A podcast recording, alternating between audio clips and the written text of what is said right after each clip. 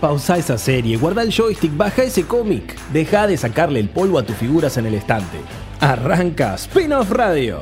Toda la cultura pop en un solo lugar para que te diviertas y te informes. Con Alan Skenone y Melina Dionisi. ¿Te lo vas a perder? Nah.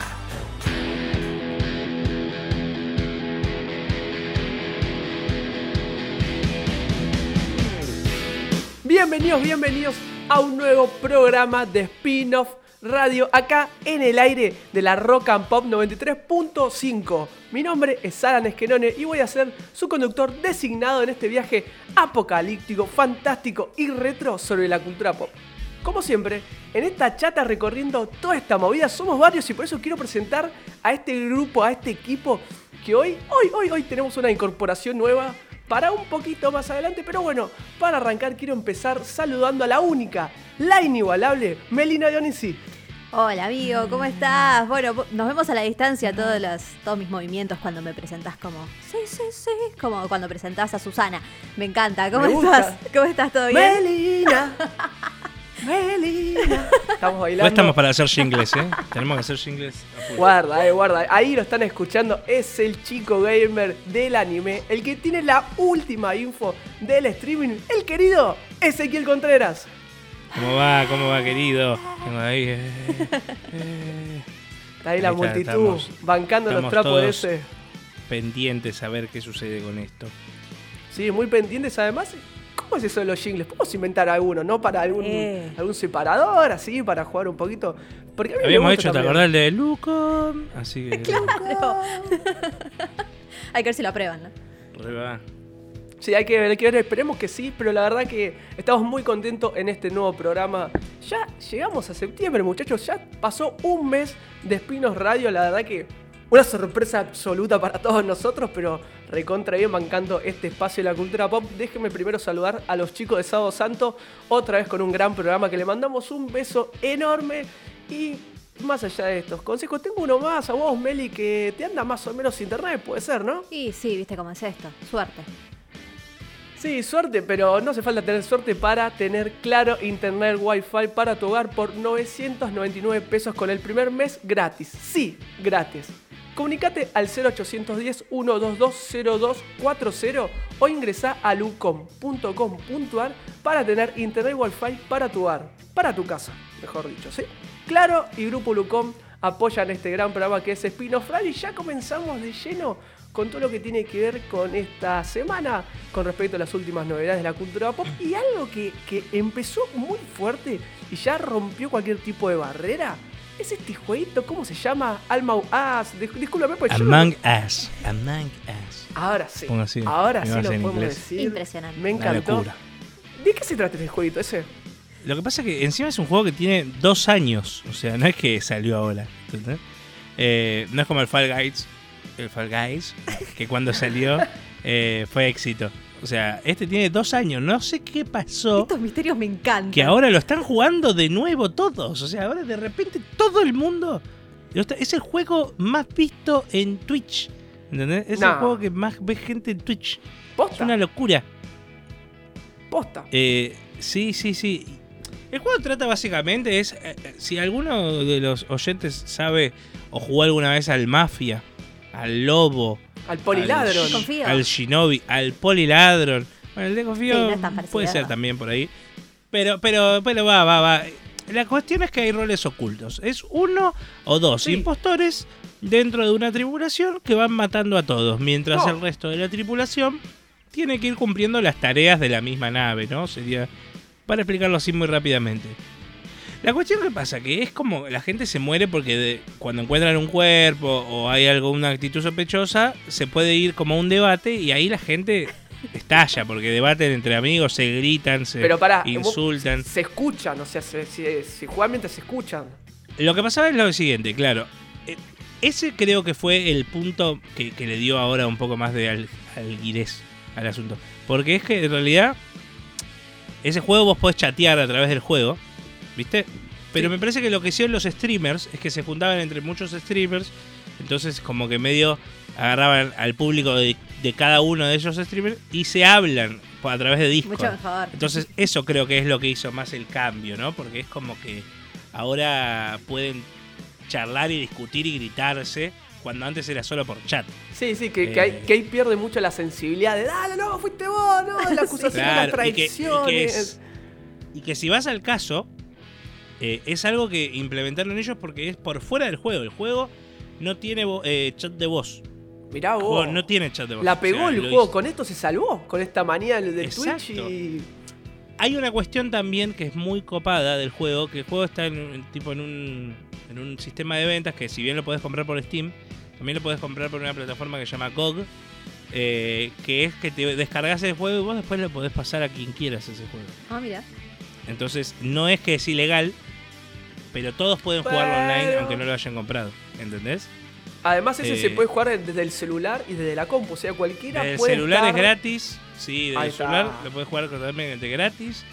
Desde la compu podés comprarlo por Steam, o podés comprarlo por el otro, eh, por GOG. Pero sí, es, es- Yo ya lo estuve jugando con amigos, o sea, aparte es una adicción. Es una adicción. Vos empe- empezás y decís, bueno, ahora a las 5, eh, vamos a ponernos a jugar. Bueno, dale, te das cuenta, uy, son las 2 de la mañana. Claro, ¿Qué terminaste, pasó? manija. Ay, no cené, chicos, me olvidé de cenar. O sea, Excelente. Claro. no, de verdad que es muy loco. Y bueno, y por ahí estamos armando que capaz que, que a la noche tenemos un stream, ¿no es cierto? Ahí en nuestro canal de YouTube. Sí, con todo el equipo de tenemos que hacerlo, tenemos que hacerlo entre todos. Hoy sí. sábado de la noche, sí, sí. Eh, es Bueno. un buen Yo plan, ya lo ¿no? tengo Te una celular. cervecita, jugás... Ahí está, yo también ya Sí, lo sí. tengo. Vamos, no lo probé todavía. Pero entonces, para cerrar un poquito, es un juego que es muy amigable, es fácil para, para manejar todo, ¿no? Ah, unos gráficos fantásticos tiene. Eh, tenés, que, tenés que meterte y, y probarlo una o dos veces para entender el juego. Pero después, sí, una vez que lo entendés, es una adicción. Pero ese no es que es un Fortnite que, que nunca jugó un jueguito en su vida, no lo va a poder utilizar, no va a poder hacer... No, no, no es un Fórmula 1. No, no es un simulador tampoco. Claro, Apto claro, todo claro. público. No, olvídate. No, olvídate, olvídate. Si jugaste alguna vez al Mario Bros, a este lo vas a aprender a jugar enseguida. O sea, no es que es una ciencia. Bueno, fíjate igual como es la cultura pop que siempre tiene como algo para, ah, ¿viste? para que entres, no, no, no trabas. O sea, esto lo puede jugar cualquier persona que está en boca de todos. Muchos se hizo famoso de este lado por el Kun Agüero jugando con otro youtuber Ah, español. que excelente. me moría de risa. Me moría de Eh, risa eh, a eso. Excelente. Eso lo que pasa es que lo hizo bien masivo que ahora hasta noticieros lo han pasado. Eso. Sí. Hasta noticieros. Sí, sí, una locura. Una locura porque. Porque nada, porque llegó al punto de que no les da los servidores. ¿entendés? Se Qué le caen los servidores. Qué bien. Porque hay tanta gente que se conecta. ¿entendés? Es, es- son esas historias de los indies, ¿viste? Que, que te recopan. Lo mismo pasó con Fall Guys. Me Claro. alegro, me alegro mucho que vaya, ha- hay juegos que, que están así saliendo a la luz que son indies y que le están dando más bola a la gente a la Among Us. Si quiere jugar, tiene más ganas de jugar a ese que al nuevo, no sé, Assassin's Creed Valhalla. Todo bien con el Assassin's Creed, ¿no? sí, sí, Pero- obvio, pero se entiende la idea igual. ¿Puede ser que, Eh. que haya saltado atrás un cartelito de que va a haber un 2? Que están trabajando ya en la Es Among que ahora- 2. Y sí, Ahora ya están sí. planeando el 2 y con. No, pero ahora aparte tienen el apoyo de Epic. Ya está, listo, ya O sea, está.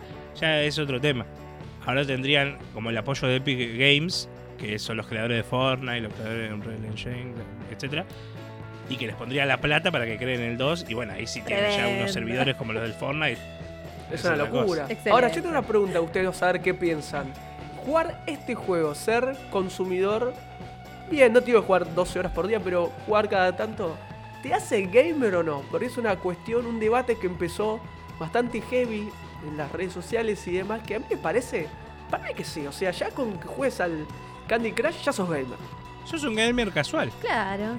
Hay varios tipos de gamers, se le dice. ¿eh? Hay un gamer que es el gamer casual, el que juega Candy Crush, que juega Cada no sé, tanto. Algún jueguito en el teléfono, etcétera. Después está el gamer, eh, el más el que comúnmente se conoce, que es el que juega los jueguitos. Y después está el hardcore, que se le dice que es como el que se compra todo, eh, original, lo último de lo último.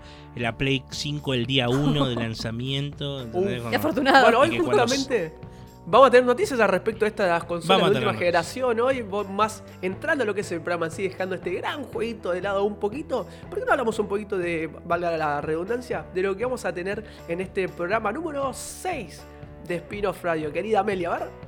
Bueno, sí, un programa de hoy completísimo como siempre, porque además de repasar todo lo que son las noticias de la semana, vamos a hablar de una película que estuvo hablando todo el mundo, la típica película que Qué o la más o la odias. La típica, bueno, de eso vamos a hablar también acá hoy. Y también vamos a hablar de una serie de la cual venimos tirando noticias cada tanto, que es nada más y nada menos que The Walking Dead, porque sale una cantidad de novedades un press release, como se dice, que le llegó a todo el mundo, que fue como, ah, bueno, la cantidad de cosas que anunció esta gente, así que también lo vamos ahí eh, a hablar y después, como siempre, lo tenemos acá el señor Ezequiel Contreras, que nos va a traer todas las novedades gamer que hubo, te digo, para estar súper atentos. Uf, uf.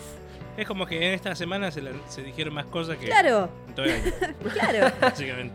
Tal cual. Eh, pero sí, sí, tenemos un par de cosas. Eh, el anuncio de Xbox Series S y con su precio, con el precio de la X también, ya lo vamos a decir después.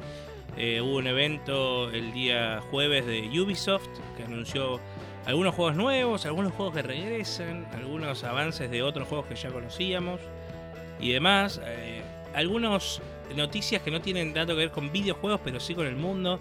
O sea, por ejemplo, como el Rubius está metido por ahí en las noticias. no quiero ¿El Rubius? mucho. ¿Cómo? Llegó a Pino. Sí, el Rubius llegó. Es el nuevo columnista. Así que No, vamos, no, te imaginas. ya lo vamos a invitar Eh, algún día, ya va a venir, ya va a venir. Y, y nada, esas cosas, ¿viste? Hablar un poco también. Hay un par de rumores de Nintendo Switch Pro por ahí. Rumores de ese.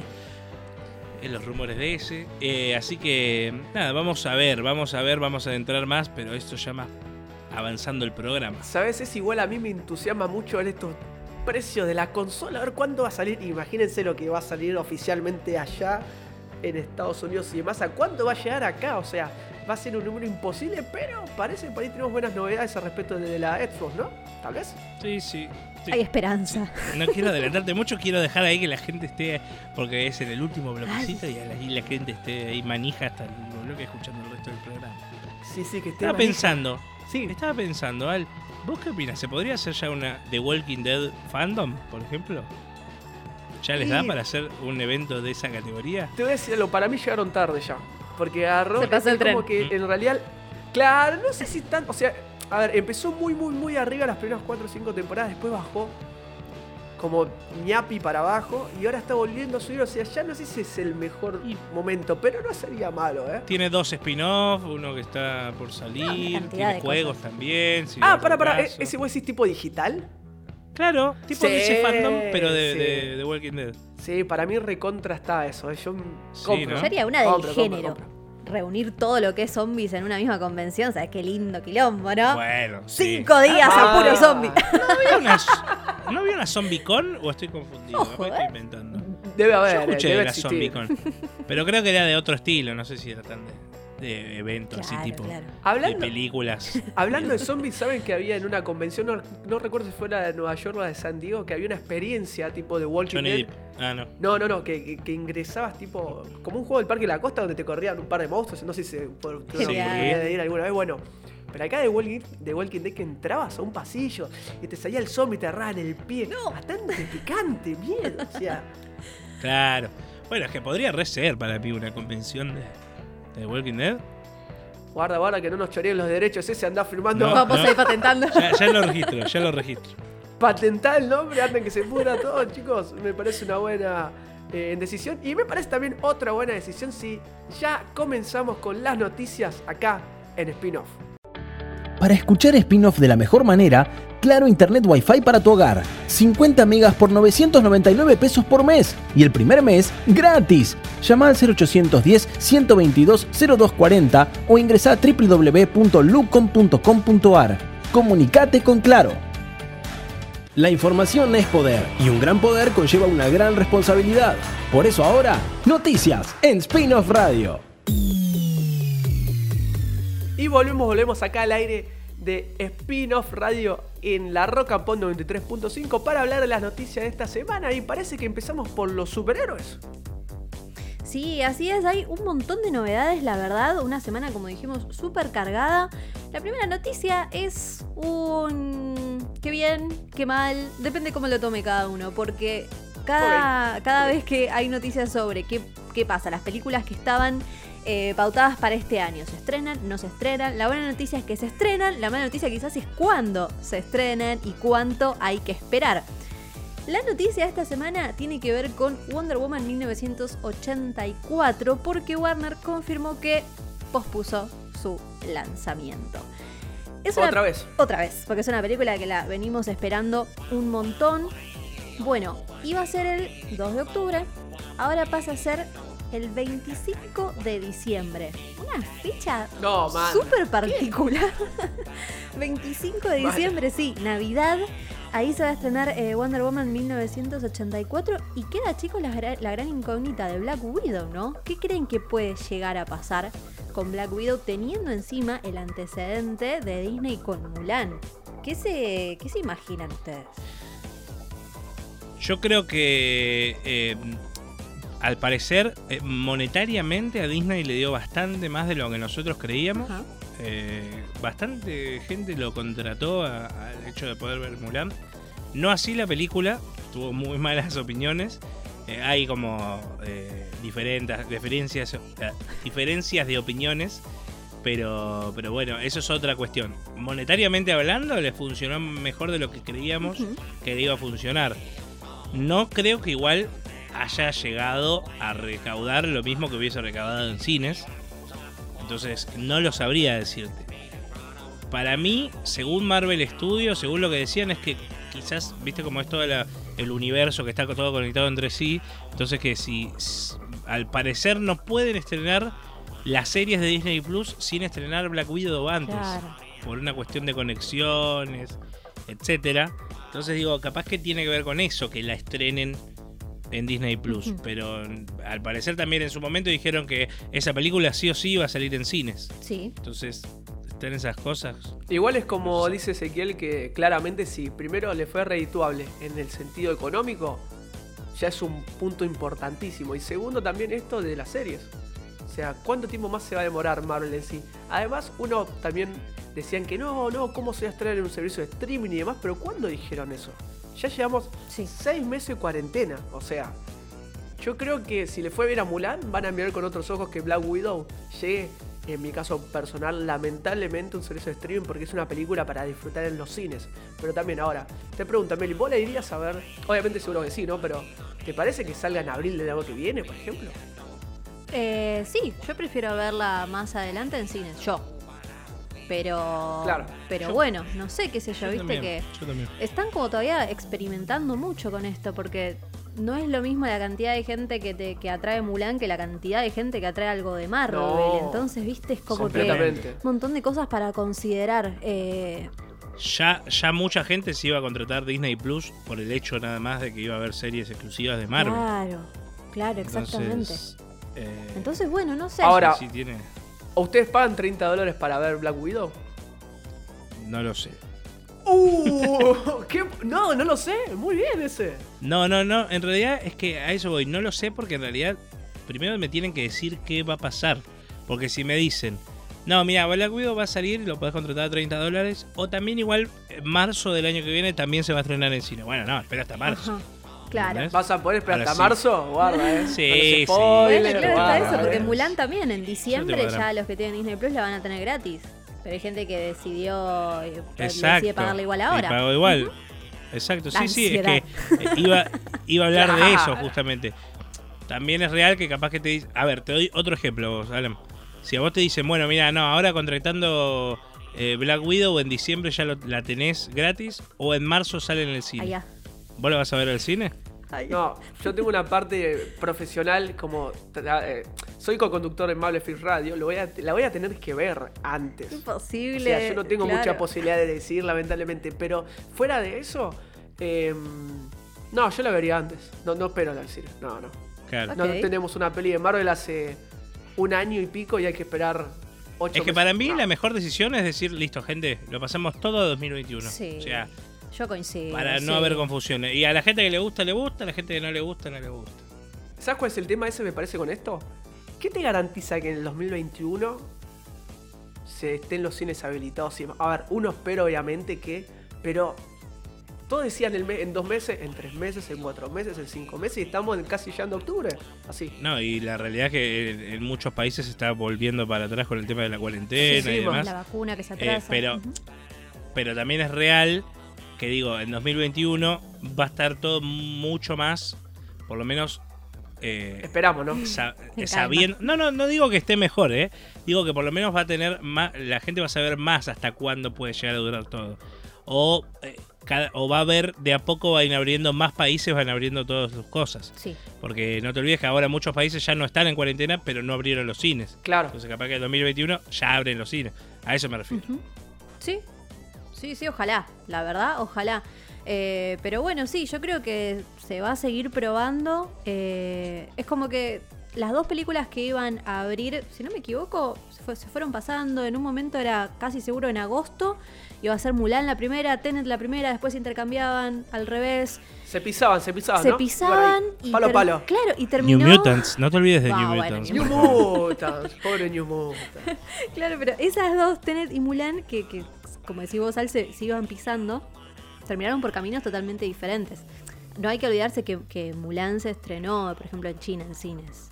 Pero bueno, estamos hablando de, estado, de, de Claro. Estados Unidos, ¿no? Si, si tenemos en cuenta Estados Unidos, fueron por caminos completamente diferentes. Una streaming y otra sí, se estrenó en cines. Y yo no sé, no, no, mm, no leí todavía los números o lo que se está diciendo de Tenet, pero no sé qué tan bien le fue, qué tan bien le está yendo. Es como que está ahí, ¿eh? eso me parece que Yo la mandaron medio al muere. Al muere, ¿no? Yo, aparte, me escuché también que mucha gente decía, hubiese preferido que pongan Tenet a 30 dólares Ah, mira. que Mulan, por ejemplo. Sí. O sea, que le ofrecieran ese servicio, ¿entendés? Entonces, bueno, digo, ahí está por una cuestión más de gusto personal, igual, insisto. eh, Sí. No es lo mismo si decían Avenger Endgame, en su momento la ponemos solo en Disney Plus a 30 dólares, que le pasó a Mulan. ¿Me entendés? Sí. Para mí Mulan fue como el chivo expiatorio ahí, veamos qué sucede. Y bueno. Bueno, chicos, vamos a ver, vamos a ver qué pasa, pero una que sí o sí hay que ver en cine, porque me parece que acá ya Sí. no hay mucha alternativa, si la querés ver bien, es Dune, la próxima película de Denis Villeneuve que estrenó tráiler y es impresionante, me encantó, bueno, sobre todo si, eh, si les gusta mucho la ciencia ficción, pero sobre todo también, por ejemplo, te remite mucho a Star Wars, te remite mucho a un montón de, de películas súper icónicas. Ya el tráiler, eso me dejó como, ok, bueno. Y aparte el elencazo, por eso da tanto calar también. Un elenco que tiene, entre otros, ¿no? Como protagonista a Tim- eh, Timothée Chalamet. Eh, lo Sí. pudieron ver la última en Mujercitas, eh, si, si alguno la vio. Después tenemos Rebecca Ferguson, Oscar Isaac, Josh Brolin, Stellan Skarsgård, Jason Momoa, Zendaya, Javier Bardem. La verdad, no, no puedo creer el encaso que tiene esta El encaso película. tiene, ¿no? No, tremendo. Ponele en caso, Meli, Meli, déjame a ese que es más del Pablo de Gaming como yo en cierto punto. Eh, Oscar Isaac para mí es eh, Solid Snake del Metal Gear Solid. Es él. Yo lo veo, es él, lo, lo veo, Puede lo ser. quiero ya en una película. Barbudo, le falta el parchecito, creo, y ya está, eh. El, el- el- ya cuando está grande. No, el No se primero, llama el Big Boss, el Big Boss, yo lo veo no, no, pero digo, eh, no cuando es la uno, el 1 y el 2. No, no. En el 3, en el Cuatro, 3, ya más, claro. más crecido, sí, sí, lo veo. Ahí sí, ahí sí. sí, Perdón, sí. Meli, perdón, Meli. No, por favor, chicos, me encanta. Me- Saben que me encanta cómo la cultura pop va por un montón de caminos y podemos relacionar Sí. todo. Me encanta, me encanta. Eh, bueno, Dune, para quienes quizás no la tengan eh, tan fresca, es una, es una novela, en realidad, de ciencia ficción que la escribió Frank Herbert Sí. en 1965. Ya desde que salió fue un exitazo total. Ganó al año siguiente el premio Hugo y hay un montón de adaptaciones. En distintas Claro. formas ya hubo una película de David Lynch en 1984. Uf. Después hay un montón como de diferentes eh, trilogías chiquititas. Una, una vez que, que fallece Frank Herbert, se hicieron, por ejemplo, dos trilogías que narran eh, antecedentes, son como precuelas, ¿no? Entonces, hay un montón de adaptaciones de esta novela que es, eh, que es impresionante y que eh, si te gusta la ciencia ficción, yo creo que esta nueva adaptación es para vos, hay que prestarle muchísima atención y como dije con Denis Villeneuve detrás, que ya es como garantía de mucho. Pero esto se va a estrenar el 18 de diciembre. O sea, te estoy, les estoy tirando todo diciembre. No, no les puedo tirar nada antes, chicos, perdón. No está en mis manos. Son cosas que hay que esperar bastante, pero está buena que esta la tenemos ahí próximamente. Bueno, igual, Meli, un director de, el de Blade Runner 2049, Prisoners, Por La eso. Llegada, Arrival. un director que a- a mí es mi favorito. De lo Ah, ¿no contemporáneo sabía es mi favorito Mirá. por lejos que... Sí, sí, completamente. El canadiense lo recontra con Enemy también hizo El Hombre Duplicado, con Jake Gyllenhaal. ¿Cómo se, cómo se dice ese actor? Pero me- nunca supe. Eh, para, Soy Gyllenhaal. sí, para mí es Jake Gyllenhaal. Gyllenhaal o algo así. Gyllenhaal, sí, Wow. claro. Bueno, ¿saben a qué me hace acordar eso? traductora de inglés. ¿Se acuerdan cuando... em, No sé si lo vieron. Hay un video muy famoso que anda dando vueltas de, de Andy Muschietti. No está Andy Muschietti, pero están todos los actores de estas dos últimas de IT, que él fue el director, el director argentino. Em, y uno de los actores eh, contó la anécdota de cómo le decía a Mike Swayze. Ustedes, co- eh, perdón, Patrick Swayze. ¿Ustedes cómo dicen a Patrick? ¿Cómo, cómo, cómo lo, lo dicen? ¿Cómo lo pronuncian? A ver. Patrick Swayze. Ok. Patrick Swayze. Patrick Swayze. Bueno. Patrick Swayze, sí, ponele. así lo dijo Andy, Andy Muschietti, porque en un momento estaba, tenían como que bailar y les dijo, bailen como Patrick Swayze. Y lo dijo así, Patrick Swayze. Y se empezaron a mirar entre todos, porque ¿saben cómo se dice Patrick Swayze? Se dice Patrick Swayze. Patrick Swayze. Swayze. Miren el, el- el- Mirá. el dato. Esa anécdota es espectacular. Sé que lo cargaron durante todo el rodaje de la película por haber dicho Patrick Swayze. Bueno, che. Ténganos Qué paciencia, mal, los che. sargentos, no sean así. Tratamos, bueno. Se hace lo que se puede. Bueno, ya saben, Patrick Olvidate. Swayze. Así que habría que consultarlo lo de. Jake. Lo de Jake Gyllenhaal, ¿eh? Que decirlo Bueno, bien, bien, perfecto. por favor. Perfecto, Pero perfecto, bueno, me encanta. de una entonces súper recontra anotada y bueno, yo no quiero decir que son fechas tentativas, pero hay que decirlo, porque la verdad se van tirando fechas y yo ya no me ilusiono con ninguna. ¿Qué quieren que les diga? Pero bueno, vamos No, a para nada. vamos para nada. anotando y vamos siguiendo. Esto es así, es ir siguiendo las noticias. Bueno, Bien. chicos, eh, lamentablemente seguimos por el lado del cine, pero con una noticia eh, triste, la, la pálida de la semana, como dijo acá eh, eh, en privado nuestra compañera Lisa Camaño, porque falleció, falleció Diana Rigg, que eh, la vimos hace muy poquito en Game of Thrones como eh, Olena Tyrell. La tienen, ¿no? Claro, la, la- la abuela que era bastante picante. Genia, La Tyrell inteligente. Sí, sí. espectacular. Sí, sí, Eh, Bueno, una, una actriz, por supuesto, de una trayectoria importantísima. Falleció a los eh, 82 años. Trascendió que habría fallecido de, eh, de un cáncer que le fue diagnosticado hace muy poquito, en marzo. Eso es lo que trascendió. Eh, es una leyenda, es una leyenda británica sin duda, además de este papel que, lo vi- que la vimos hace, hace muy, muy poquito. Eh, protagonizó en, eh, o sea, fue una de las, eh, de las protagonistas de eh, The Avengers. Entonces se la conoce mucho también por eso y por haber participado en, en películas de James Bond. Entonces, bueno, la verdad que es una, una actriz súper mega reconocida. Me gustó mucho haberla visto en Game of Thrones. Me pareció como, Nosotros como que un gran la conocimos más de grande. Sí. Claro, la Los más conocimos chicos ahí de grande. Sí. Y me parece que tal vez uno que no está tan empapado con, con cine más clásico, en mi par- parte personal, decíamos, che, qué buena actriz es esta mina. Esta Sí. vieja es una fenómeno, hablando mal y pronto, Sí, ¿no? Obviamente. obvio. Pero claramente tenía un porte actoral Sí. detrás, una carrera extensa, súper gratificante que desde este lugar le damos nuestro homenaje y la recordamos que con esas escenas de God que eran increíbles hasta el final, hasta el último momento que se la pudre a Jamie, que no me acuerdo bien qué le dice. Que le Sí. dice el hijo, prefiero morir así a morir eh, como tu hijo, todo. ¿No? Y le dijo, eh, decile a Cersei que fui yo. Tell Cersei. ¡Tomá! Ah. ¡Bien! Tremenda. Sí, la tremendo, cara de tremendo. Jamie. Espectacular. No, hermosa, hermosa, genia total. Y bueno, eh, gran, gran vida actoral, profesional, súper mega reconocida con muchísimos premios en su haber. Eh, así que bueno, lamentablemente sí, es la pálida, es la pálida de la, de la semana. Y después tenemos también, eh, siguiendo con el cine, vamos a pasar a hablar de Anne Hathaway. Anne Hathaway no la vemos hace bastante, ¿no? O me pasó a mí que no, que no la veo en películas tan recientes. Había un rumor que iban a hacer el diario de la reina. Sí. Era como la continuación del diario de la princesa para Disney Plus. Pero de verdad? ahí no la, no- no la escuché más. ¿Vieron? Bueno, ahora tiene un nuevo proyecto. Ahora sí, en, eh, va a ser una película de robo en medio de la pandemia. ¿Cómo es esto? Deadline, el, el portal Deadline, reveló que el director eh, Doug Liman está preparando una película que está eh, descrita como una mezcla entre historia de robo con comedia romántica.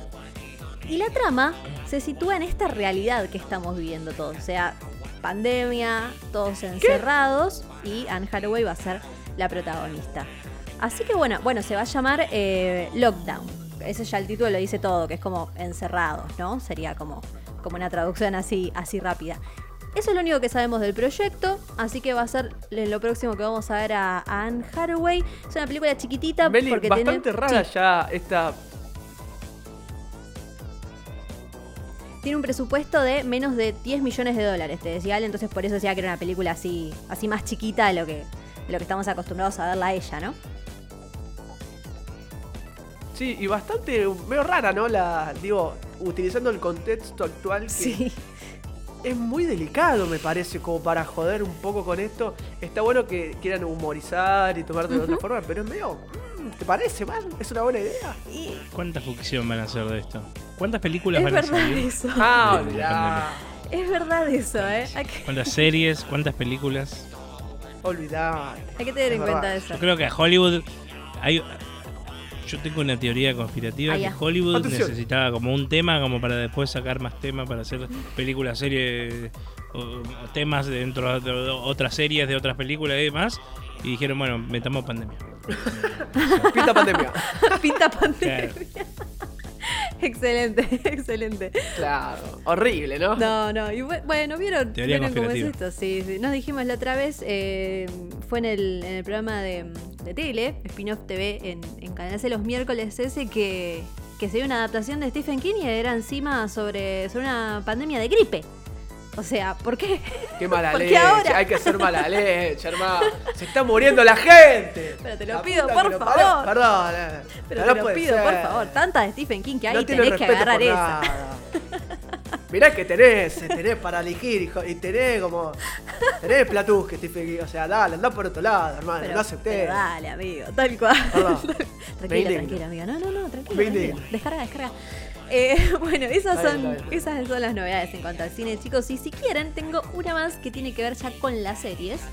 eh, y con una historia súper mega famosa. Súper mega famosa. Porque Robocop está planeando, o están planeando una película que va a ser secuela de la película original de Robocop, pero ahora también nos enteramos que se está trabajando en una serie que va a servir como precuela de esta historia. ¿Qué, qué les pasa a ustedes con Robocop? Saben que yo nunca me pude enganchar del todo.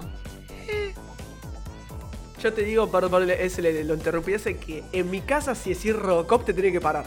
¡Apa! Acá si dice Robocop te parás hablando de Robocop. O sea, Ah, me estoy parando como un boludo en el medio de todo el, el estudio, no pasa nada, pero es así acá. No sé cómo es en el caso de ese. A ver ese. Eh, eh, no, a mí no, No. me sucede eso en mi casa, pero. eh, pero sí, es, un per- es como decís vos, es un personaje que. que está Ah, ya. bueno, pero no me genera tanto fanatismo como mucha otra gente, ¿viste? Es más Es generacional. como que cuando. Sí, pero sí, pero con Terminator me genera mucho más muchas más ganas de ver cosas de Terminator que de. Robocop. Ajá, A eso. voy. Claro. Es como raro, no sé, porque eh, capaz que porque es policía, no sé. Uh, no empezó con los policías no, en una semana por muy favor. heavy. Muy No, no, no. heavy. Igual este programa claramente no está a favor tanto de la fuerza policial, pero no vamos a entrar en ese pequeño De detalle. la violencia, pero- digamos de la violencia, sí. De la violencia, bien, bien. Pero igual está bueno lo que dice ese que se asocia mucho a la figura de Robocop siempre con Terminator. Sí, Por la un tema de época, de, de personaje de acción, de. Por eso cuando salieron en Mortal Kombat 11, que, era todo como eh, la pelea de Robocop y Terminator. Claro, papá. No, la ¿Y vos a quién le Todos quieren ver en el cine. La que todos quieren ver en el cine y nadie hace, gente. Bueno, Media llamale a. Michael Bay, Michael Bay, que le gusta hacer sus Michael Bay lo hace. sí, Claro. Dale. Dale. Hicieron Freddy vs. Jason. Oh. Alien vs. Depredador. Dale, haceme Terminator vs. Robocop. qué sé yo. Eh, si ya hiciste esas cagadas, puede hacer esta, total. ya Total. Claro, yo las últimas de Terminator. Ah, Ay, sí, por favor. Olvidate. Meli, ¿vos a quién preferís? ¿A Terminator o a Robocop? No, sí, Terminator. Terminator también. No, no, ya, ya te digo que no me, no me. Sí tengo un vago recuerdo de que había una serie animada, puede ser, de Robocop, que podíamos llegar a ver en algún canal Sí. de dibujitos, sí, ¿no? Sí, sí, Yo- había, había. Bueno, yo tengo más ese no recuerdo. recuerdo. Yo tengo. Yo tenía el jueguito en Sega. Bueno, Uy, también. ese era tremendo. Yo también. Era tremendo jueguito. Sí, sí, Sí, sí. Sí, ahí zarpado. Bueno, chicos, la historia Zarpado. Pero continúa. sí, no tengo mucho. La historia continúa para el que sí sea, sea súper fanático, como en el caso acá de la familia de Al.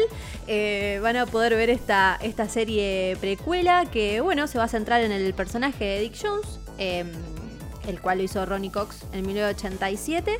Y va a ser el ascenso y la creación de Omni Consumer Products. Así que, bueno, todos los que les interese, Claro, está en marcha. y, y precuela qué va a ser? Va a tratar en realidad de policías, porque Ay, si bueno, es precuela de claro. Robocop, ¡Qué medio que no hay Robocop. mole! ¡Qué mole! Una Claro. película de como- Robocop sin Robocop. ¿Qué me estás vendiendo? Entonces no es una, o sea, es una precuela Claro. de Robocop que no va a aparecer, entonces porque si es precuela. Bueno, chicos, acá básicamente. vieron, vieron Capaz que trata de Alex Murphy, que era el, el, el- el- el hombre El detrás de. Robocop, ¿no?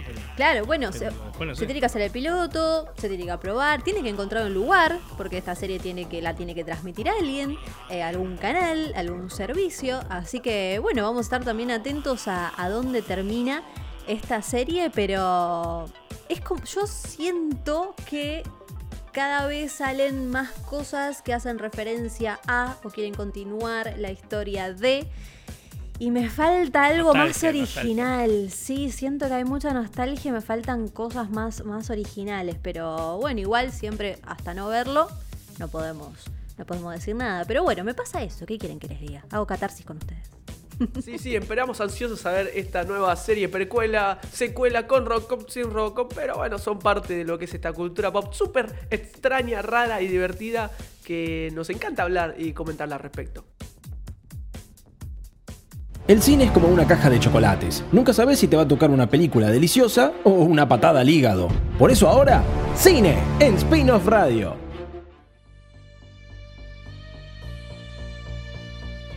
Y volvemos, volvemos a un nuevo bloque de Espinos Radio. Ahora, como escuchó en el separador al querido Ale Graue, vamos a hablar con una noticia del cine que salió una película de un director, guionista bastante polémica.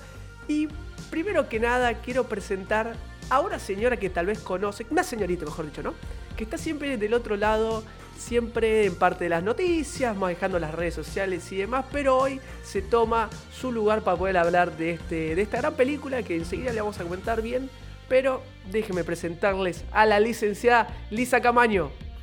Hola chicos, ¿cómo están? Gracias por invitarme. Bien, Lisa, muy bien, muy contentos que estés acá con nosotros para hablar de qué, de qué vamos a hablar, Meli, mejor dicho, así lo presentamos con propiedad. Vamos a hablar de una película que generó una cantidad de comentarios esta semana porque se estrenó en Netflix y es la nueva película de Charlie Kaufman, I'm Thinking of Ending Things o Pienso en el final, como eh, fue traducida para acá, para eh, Latinoamérica y para los hispanohablantes. Eh, si Muy bien, quiere- si muy creen que el título es complicado, eh, la película... La lo es película más. también. Mucho más. La película es mucho más. eh, a ver, no se puede explicar tanto sin entrar en terreno de spoiler, pero ya eh, lo que sí les puedo decir, que estaría bueno eh, remarcarlo porque vi, vi un montón, no sé si a vos te pasó también, Liz, de comentarios de gente que eh, puso play pensando que era otra cosa. Completamente diferente, no sé si Totalmente. basados en el tráiler, como, como, como decía recién, o qué, pero yo vi eso, ¿no? Yo creo que tiene que ver también un poco basado en qué plataforma se estrena esta película, porque si vos conoces un poquito de quién es Charlie Kaufman, eh, sabes con lo que te puedes llegar a encontrar, con drama existencial, surrealismo, eh, personajes un poco traumados que se plantean a dónde va su, mera existencia. Y de repente aparece una plataforma como Netflix con eh, dos horas y pico de duración y arranca siendo una cosa y, y por ahí el espectador de Netflix no está preparado para este tipo de, de cine que por ahí es un poquito más de nicho. Ojo, eh, la opinión está súper dividida porque si entras en redes tenés quienes la amaron, o sea, quienes dijeron está buenísimo esto que, hizo Kaufman, y después tenés eh, detractores porque no la comprendieron. Y eso también se traduce en la puntuación que tuvo, porque fíjate que en Rotten Tomatoes lo que es crítica tiene no sé, un 87% y después los usuarios la- la aplastaron. 50, 48, una cosa así. Eh, Tal cual, bueno, es que me parece que tiene que ver con eso, ¿por qué el, por qué el público difiere tanto de la crítica? Yo creo que la crítica, eh, o sea, es una película que, que exige demasiado, si le tengo que hacer una crítica Sí. yo, me parece que exige demasiado y que si no vas preparado, como decimos recién, si no lo conoces a Charlie Kaufman, si no viste nada de lo que hizo, ves el tráiler y obviamente el tráiler, en un, eh, primero que el tráiler no, no puedes hacer otra cosa que lo que hizo el tráiler porque si no spoileas todo. O sea, hasta ahí voy a decir. Totalmente, totalmente. Entonces, hay gente que entró diciendo, uy, mirá, esto tiene pinta de terror, así de suspenso, porque ¿por qué? Contando un poquito de un qué. thriller de suspenso. Claro, Sí. un thriller así psicológico de suspenso. Y entras así buenísimo y claro, pasó la primera hora de la película y decís, estuvieron dentro de un auto hablando.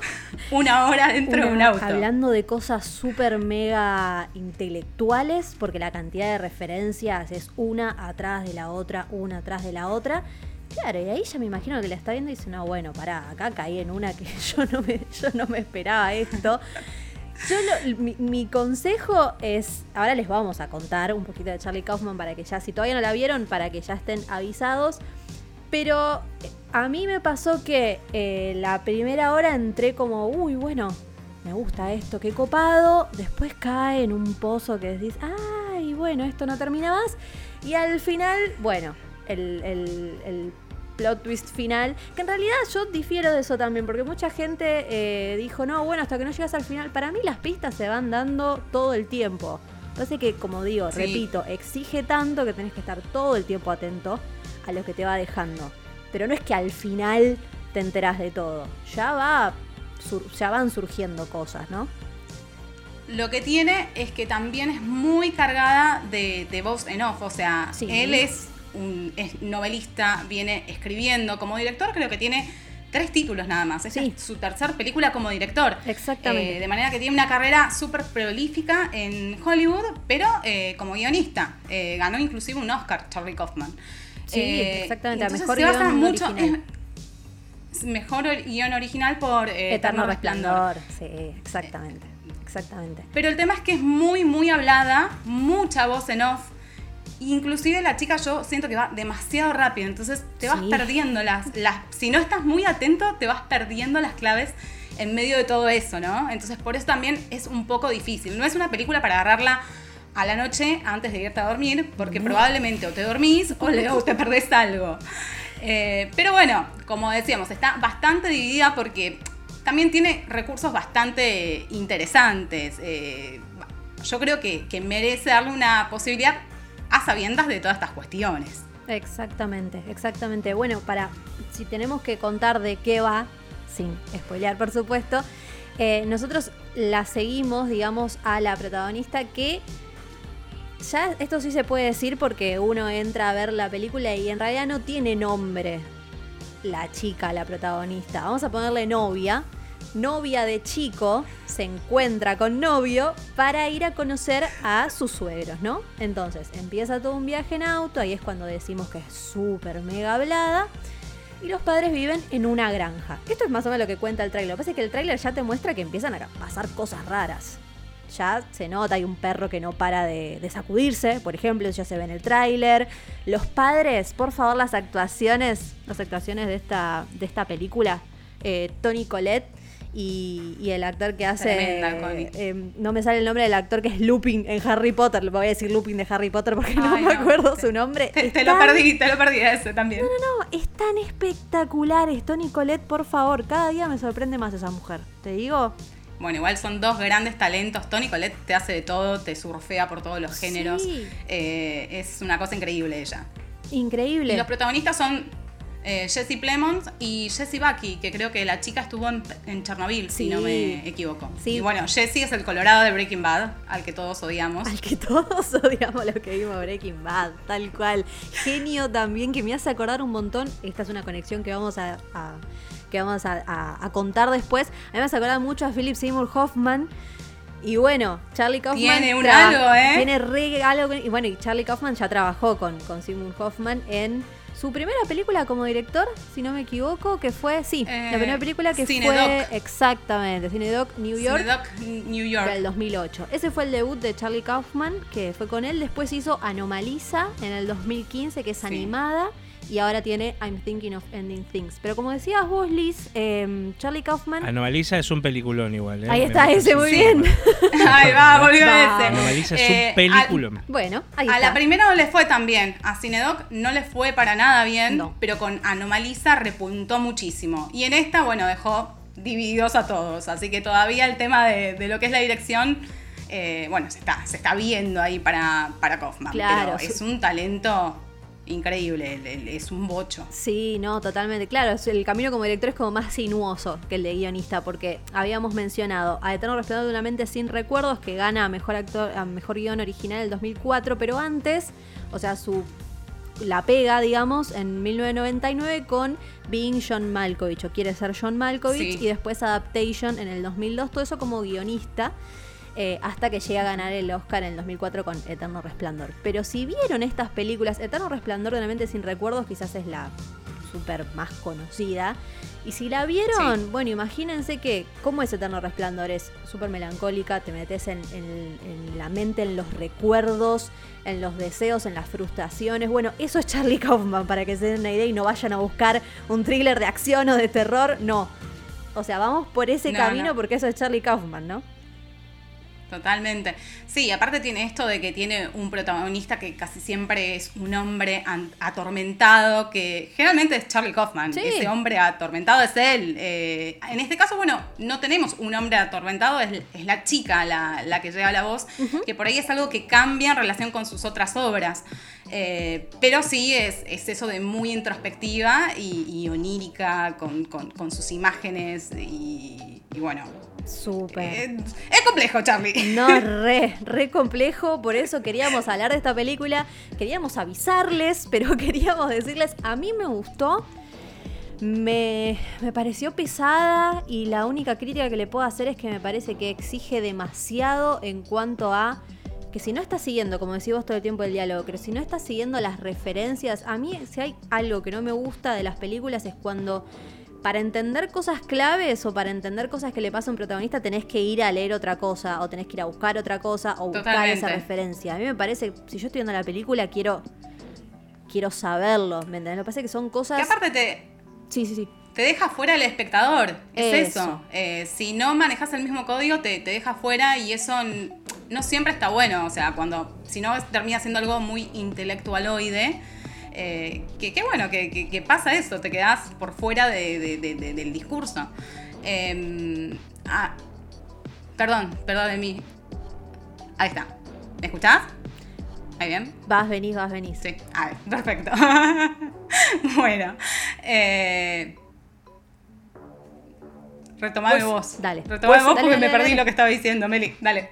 ¿Puede, puede ser que sea medio pre- pretenciosa la película en cierto punto que hasta subestime al espectador. Re. Re. Pero porque. ya te digo, o sea, eh, me parece que la historia que plantea está muy buena, pero es triste. Es. Bueno, como, como decimos, ¿no? Como veníamos diciendo de, de- de- de Charlie Kaufman en sí. Es muy triste, introspectiva. Re- repito que no hay que llegar hasta el final para entenderla, porque me van a decir, yo me voy a poder a ver dos horas y media casi de película para que al final entender. No, para mí si estás atento, si le pones tu onda, si no tenés sueño y le pones mucha atención, va varias pistas ahí en el camino.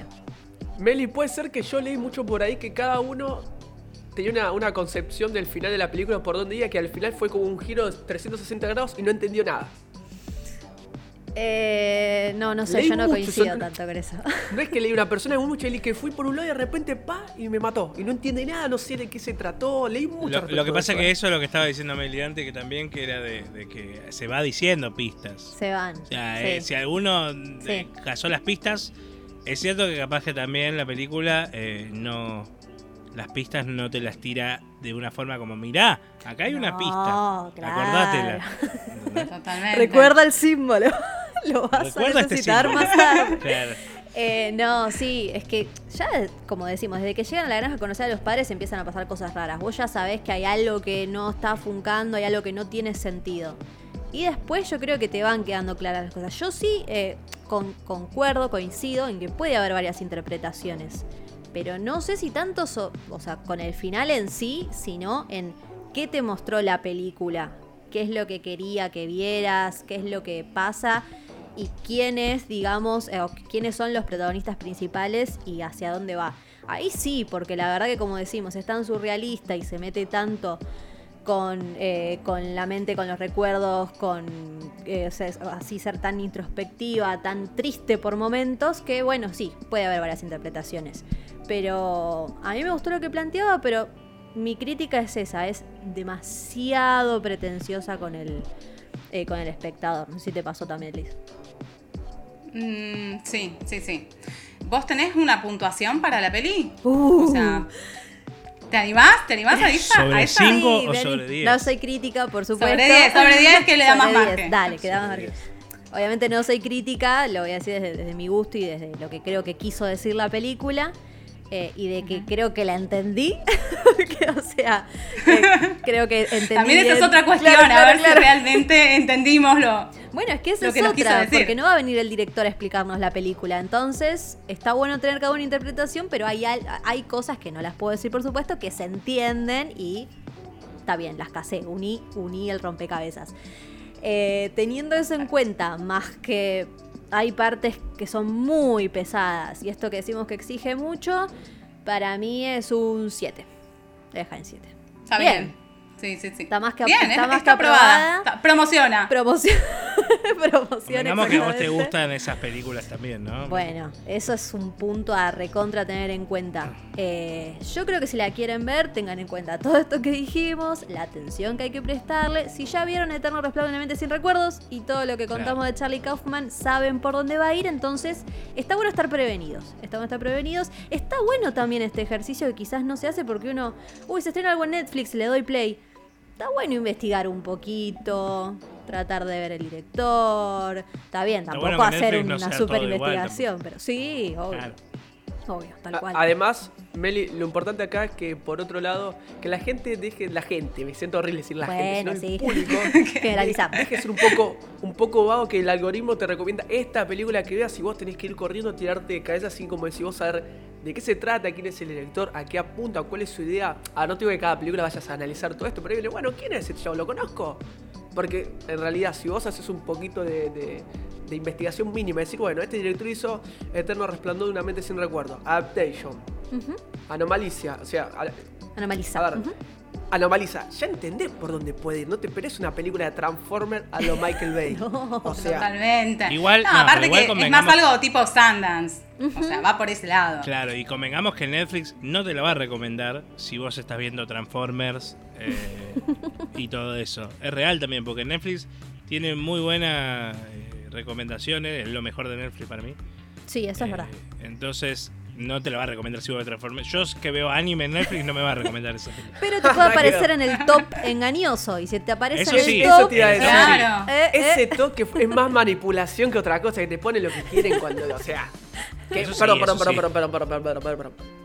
Está la de Suar, creo, top número uno, chicos. Ay, Sí, chicos. Sí, bueno, es tremendo. Déjense ¿Por joder, perdón, perdón. No sé si No me sorprende igual, igual, no me sorprende. Pero dale, Puede tantas ser, puede cosas ser. para ver y tenés esa cagada. Justamente hablando de, con respecto a eso, quería comentarles a ustedes que, en mi caso personal, las películas que te hacen pensar y repensar, te guste o haya sido una cagada según lo que vos entiendas, me parece tan buenísimas.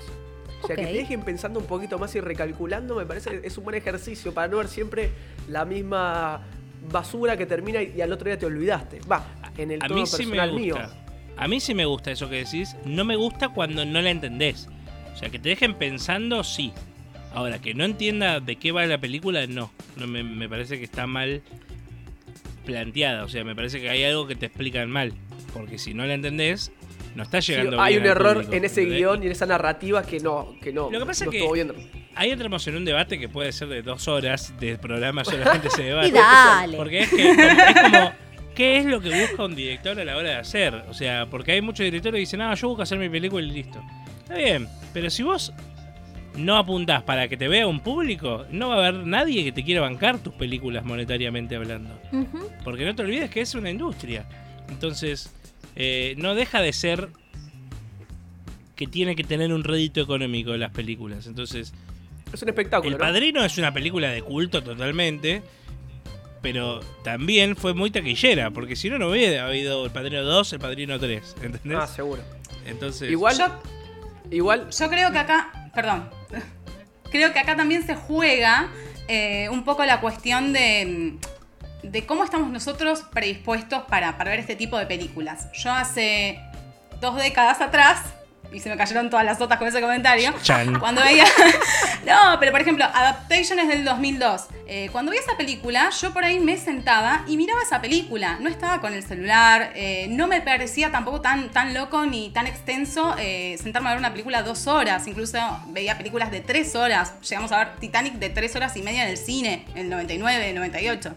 Eh, de manera que yo siento que también como espectadora cambié la forma de consumir películas y por ahí no me banco una película de dos horas que antes sí me las bancaba.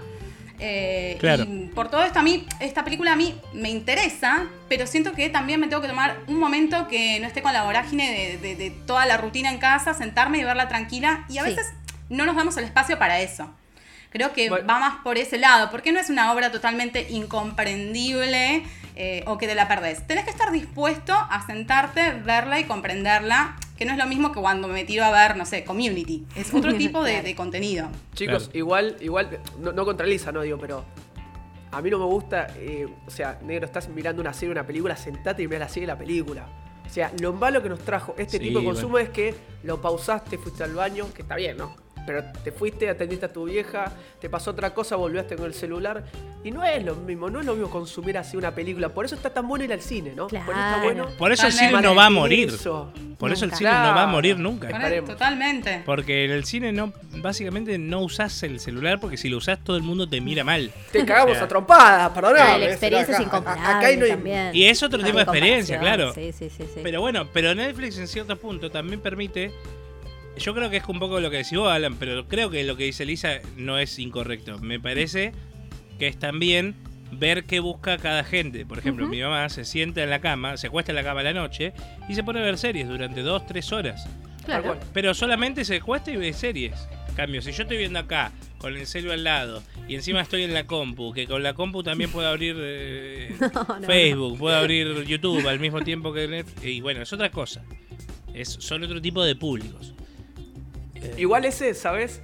Que pasa mucho. Lisa de- les- recién decía que sí, por ahí captar dos horas, tres es un montón de tiempo para sentarte en una película, pero una serie por ahí sí ves dos capítulos seguidos, ¿eh? Y te llega casi lo mismo. Claro. O y sea, por eso. la trampita está ahí, ¿no? Es psicológico. eso- El cliffhanger, el cliffhanger, obvio. Y por eso la película. Mira, te lo cambio de tema, pero por algo. eh, de Justice League de Zack Snyder va a salir en cuatro capítulos. No, Y no en una película igual, de igual, cuatro pará, horas. Y pero sí, Cuatro horas, o sea, que nadie. ¿quién- No, no, pero ese es otro tema, ese es otro tema. Lo que te digo es, no va a sacar una película de cuatro horas.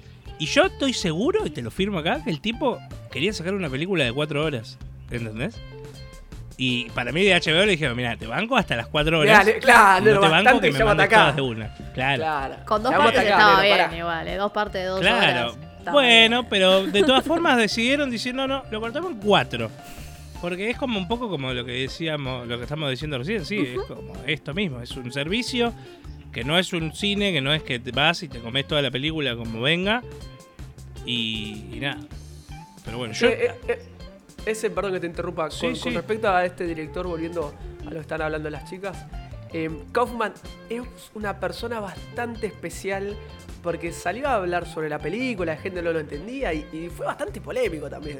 Diciendo que bueno, el público no está preparado, el público es muy vago, o sea. Eso, eso es lo Pará. que Claro, ¿Quién bueno, sos? Con eso es lo ¿Qué que te se está Pará. criticando mucho. Sí, bueno, él es que él es un intele- él es un intelectual, le va a sacar su novela, creo su primera novela este año, entonces él como que eso es un error, yo no coincido, porque a mí me parece genial, porque de hecho, gracias a su intelectualidad es lo que lo que vos ves después en la película que es es Sí, lo que lo hace impresionante. brillante. Sí, para mí es brillante totalmente, pero bueno, a ver, puede ser brillante una persona que haga eso, puede ser brillante una persona que haga una película de acción impresionante. Entonces también el público va siguiendo lo que quiere, ¿no? O sea, pero que es brillante en cuanto a la cultura, en cuanto a todo lo que sabe, que es muy intelectual. Eso sí estamos de acuerdo. Y lo que dice Liz es verdad de que sus personajes tienen mucho que ver con él. Él es mega tímido hasta que él la llega a romper o la llega a pegar en realidad porque le aceptan su guion para quien es, eh, quiere ser John Malkovich, eh,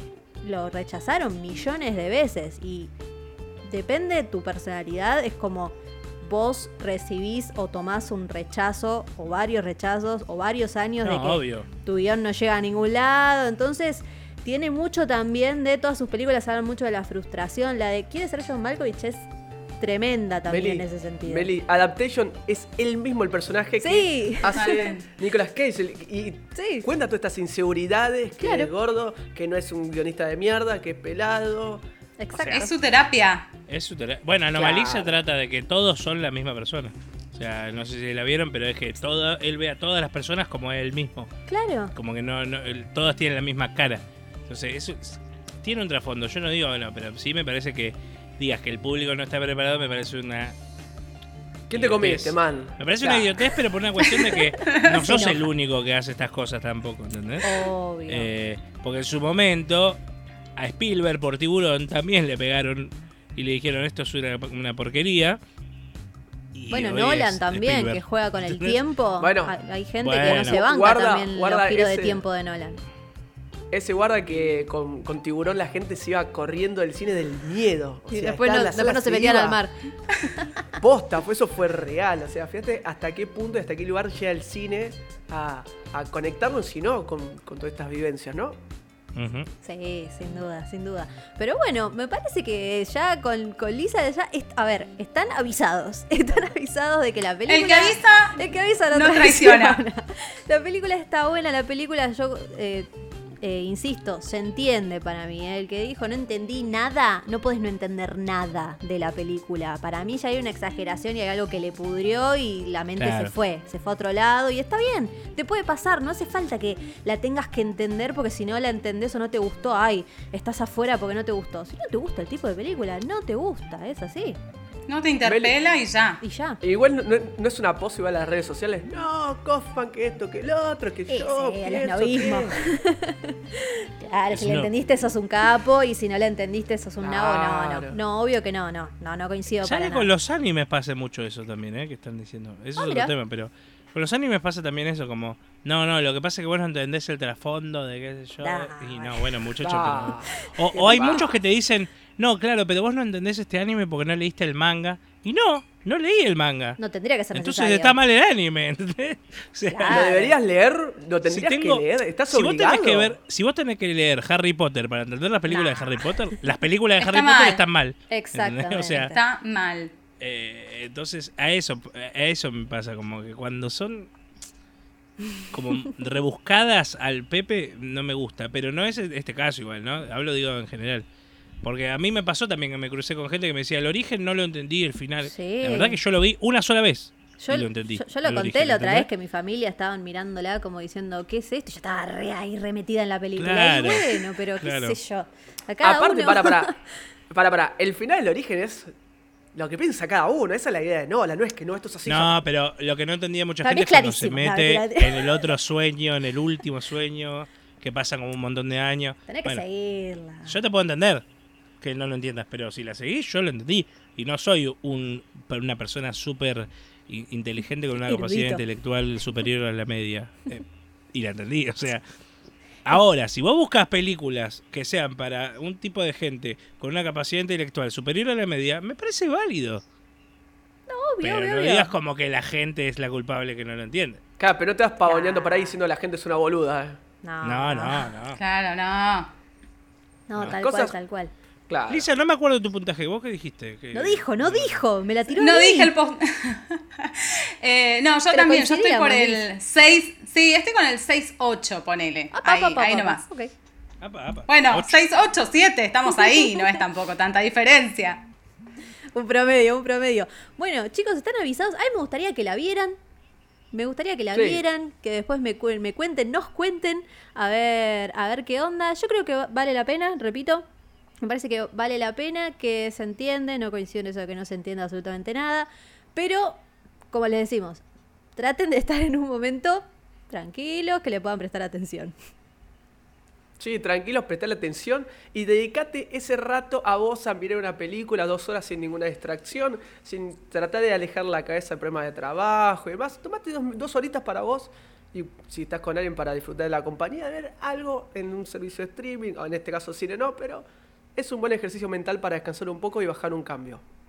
Qué ganas de ir al videoclub y que el empleado te recomiende algo bueno para ver. Por eso ahora, streaming en Spin-off Radio.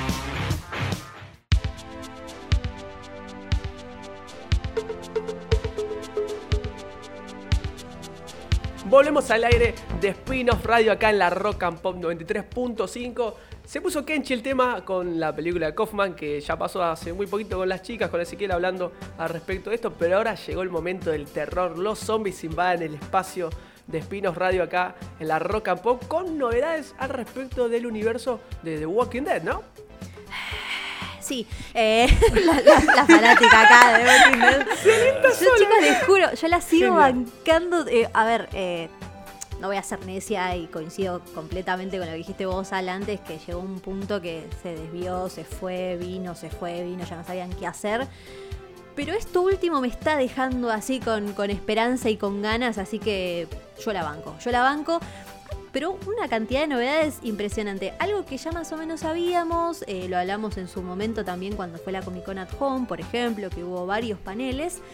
Es que, ¿se acuerdan que íbamos a tener el último capítulo de esta temporada 10? Lo íbamos a tener en marzo, abril, pandemia, coronavirus, y no lo tenemos todavía. Nos vimos. Nos vimos, bueno, ese va a llegar el 4 de octubre, pero va a tener 6 capítulos adicionales esta temporada a principios de 2021.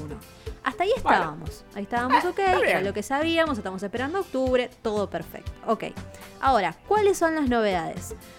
Una de esas es que va a tener una última temporada de Walking Dead, o sea, se termina, tenemos, tenemos cuándo se termina, que es algo que se estaba pidiendo. ¿Cuándo termina esto? Bueno, termina con la temporada 11, pero esa temporada va a tener 24 episodios y va a ser en dos tandas de 12.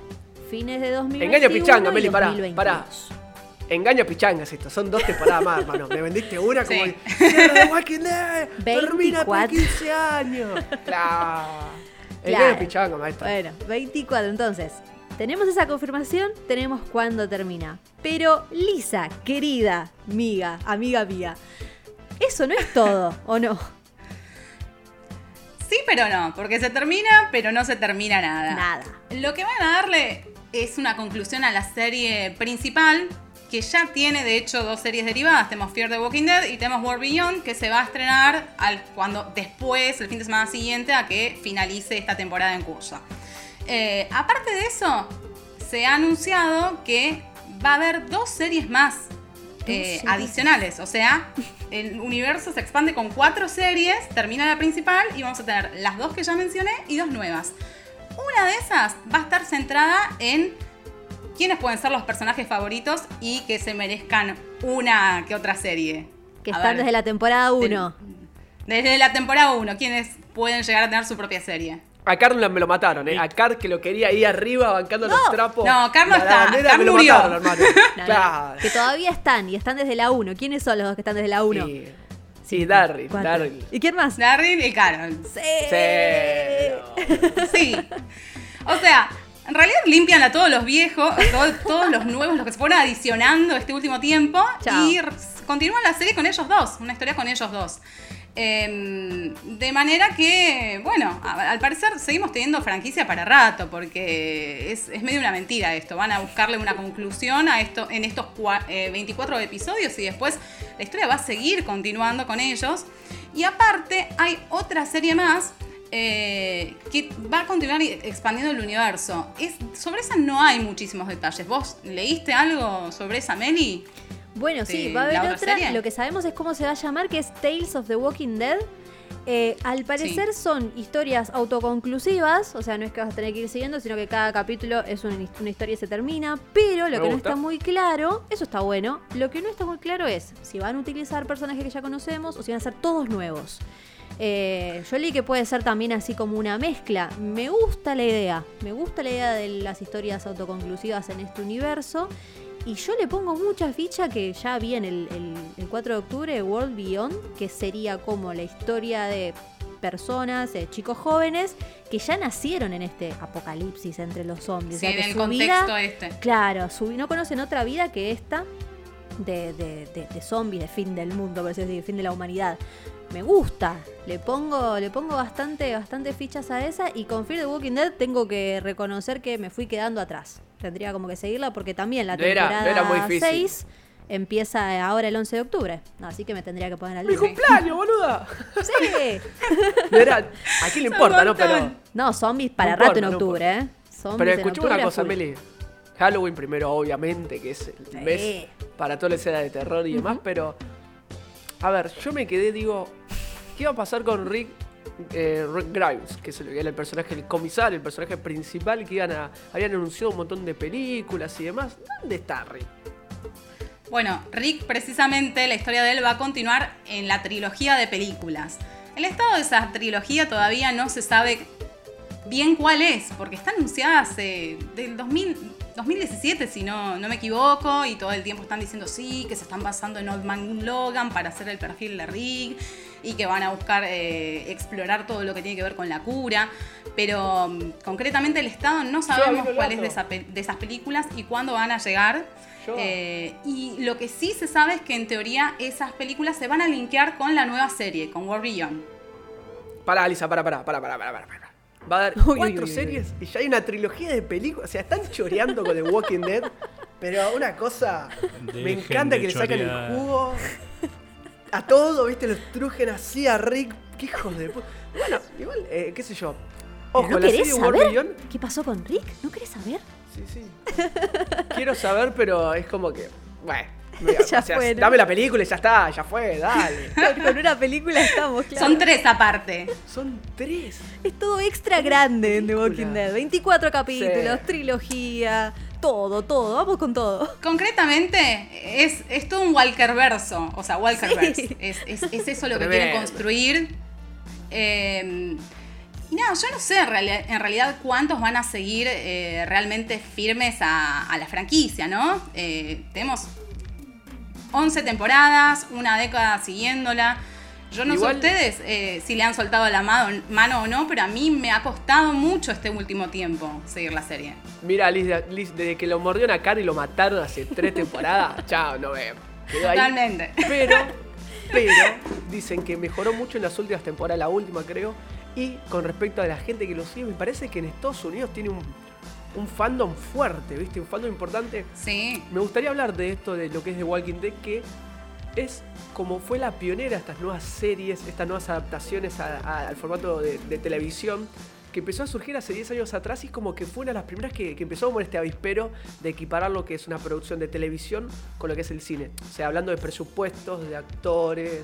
Me parece que por eso tiene tanta gente que lo sigue, ya que tiene 10 años y no es, sin, sin ofender a nadie, no es The Office, no es Friends que son los cuatro boludos en la misma habitación todos los días que no tiene a ver, que, no se mal, malinterprete, ¿no? Pero un contenido audiovisual de, este, de esta calidad en cuanto a vestuario, animación, efectos especiales, fue como las primeras, me parece. Mira, yo me atrevo a decir aparte que eh, The Walking Dead eh, vino a romper con todo. O sea, en, el entonces, o sea, en 2010, cuando irrumpió en escena, le dio lugar al género. Yo no recuerdo que antes de Walking Dead hubiesen eh, series que abordaran el gore eh, de manera tan explícita como lo hizo esta. Y, y causó un furor. O sea, el género zombie, de hecho, eh, tuvo un resurgimiento a partir de, de la serie y de, de- de que haya llegado a los hogares. Eso sin duda eh, fue así. Sí, ade- a- lo que además pasa es fue- que hubo un, un desgaste a lo largo de, de los años, de, de tantas temporadas, una década estamos hablando de- del mismo tipo de contenido. Y en el camino eh, fueron saliendo un montón de sus estrellas también. Sí, Liz, igual en el, en el principio, siempre los primeros capítulos de Walking Dead eran furor, récord de audiencia, de público mirando eso. Obvio, después vino Game of Thrones y demás, ¿no? Pero fueron furor completamente aparte. Creo que el capítulo de Glenn con Negan, hablando, hay, hay digamos, unas más en muertes memorables. Hay unas muertes memorables, no me las No, saco no, más de pero la creo cabeza. que, creo que ese Meli fue como el más visto por lejos, Sí. porque todos, hasta el que no vio la serie, creo, dijo, che, tenés que ver el último capítulo de la anterior temporada y el primero de esta, a ver Sí. qué pasó y quién fue. Y todo Es el como, o sea, ¿quién fue, se y fue ¿Quién súper controvertido. Sí, súper. ¿Quién- Fue claro, muy ¿quién controvertido murió? porque nos dejaron. Es que Aparte realidad- nos dejaron colgados una temporada, chicos. Sí. Una temporada realidad- esperando para ver qué pasaba. Muy Y mala leche. empieza la otra, Mala leche. no es. Pero cuando empieza la otra, encima eh, Negan mata a otro.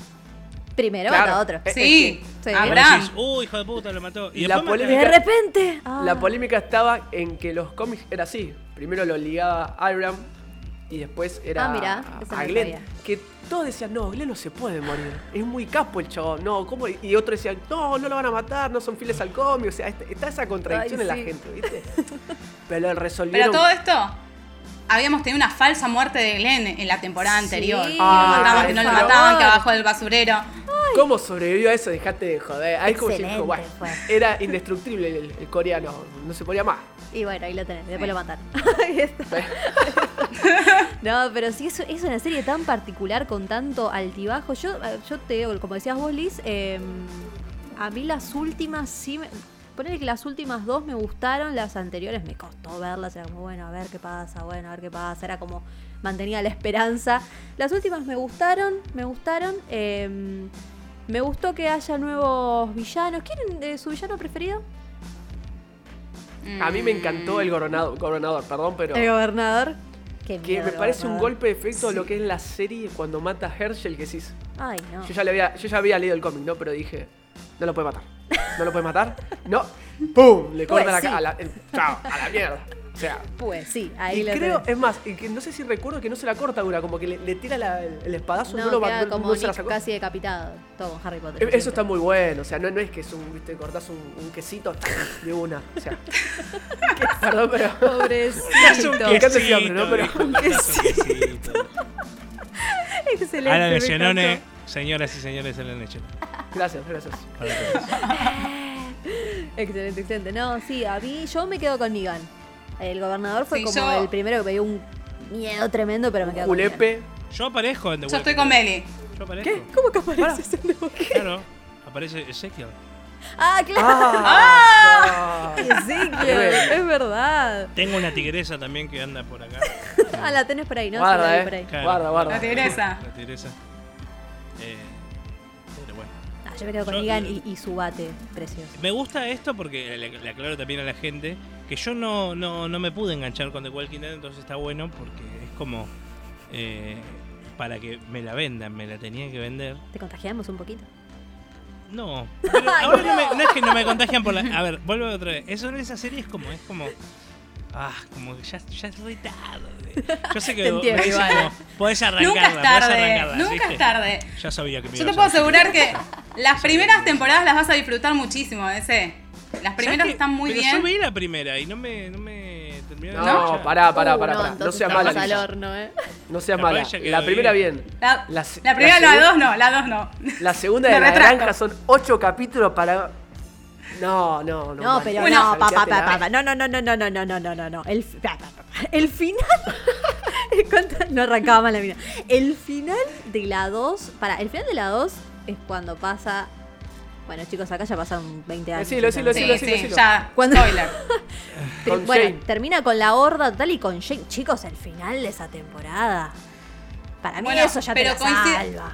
Sí, está bien, pero. Coincido con lo que dice Alan. Y eso tiene una explicación, porque la realidad es que la primera temporada tenía seis episodios y estaban dirigidos a, a nivel excelente, a nivel cinematográfico. El responsable era Frank Darabont, que es un gran director, el director de Sueños de Libertad, Milagros Inesperados, o sea, tiene una visión increíble. Inclusive, si la, revi- la volvés a mirar, haces un rewatch, te vas a dar cuenta que hasta los zombies eran muy distintos, eran zombies inteligentes, chicos, en esas Sí. temporadas y después fue cambiando todo. Sí. Lo que pasó que eh, la cadena quiso reducir muchísimo el costo de la serie. No estaban dispuestos a pagar eh, por, por seis episodios lo que habían invertido en la primera. Se y quisieron hacer venados. más episodios con el mismo presupuesto. Se armó todo un quilombo. Y finalmente lo que pasó fue eso, una temporada donde no pasa nada, excepto en los primeros capítulos y en los últimos dos, eh, para eh, ajustarse con los, con los costos de producción y de hecho volaron a Frank Darabont. Y ahí es cuando se vino en picada todo. Todo tiene un porqué, ¿te das cuenta? Todo tiene un porqué y es la plata, siempre es la plata. Siempre. Se vio después en los, en los venados CGI, en los ciervos CGI que tenía la serie. Se les vio la, la falta de presupuesto. Igual, para, para, igual quiero, quiero aclarar que justo el personaje de Shane, que es el querido Punisher, que ahora no recuerdo el nombre, eh, en, en los cómics se moría al toque. O sea, como garpó tanto el personaje, lo estiraron un poquito más, que fue bastante. Que como dice Lisa, si querés, querés engancharte con The Walking Dead, mirá la primera temporada, mirá los primeros capítulos de la segunda, mirá los últimos dos. Y anda ya, al final. ya arrancaste. Pero, claro, y ya ¿Te está. imaginas? No te pierdas más. Pa- el- Y pasaba la quinta. No, ¿Y de ahí pasaba la digan. quinta? No, no, gente, no. Ay, no. Sí. No, igual te entiendo ese. te- Entiendo tu punto, entiendo tu punto completamente. Pero sí, tiene un montón de fallas. Que bueno, no somos, no, no, no somos necios, sabemos, sabemos. Pero bueno, yo la voy a seguir bancando por ahora. Después te cuento. Obvio, obvio. No sé si. De los próximos proyectos, chicos, ¿ustedes tienen alguno favorito? ¿Ponen fichas en alguno en particular? A mí me gustaría ver las películas, me gustaría que las películas sean, que si bien desaparecieron de, de la lista, eh, me, pare- me gustaría que sean películas que eh, no estén tan dirigidas al público que vio la serie únicamente. ¿Entendés? Eh, dudo que sea así, porque eso es lo que me, me rompe un poco las bolas de The Walking Dead. Que todo está. No, pero si viste The Walking Dead.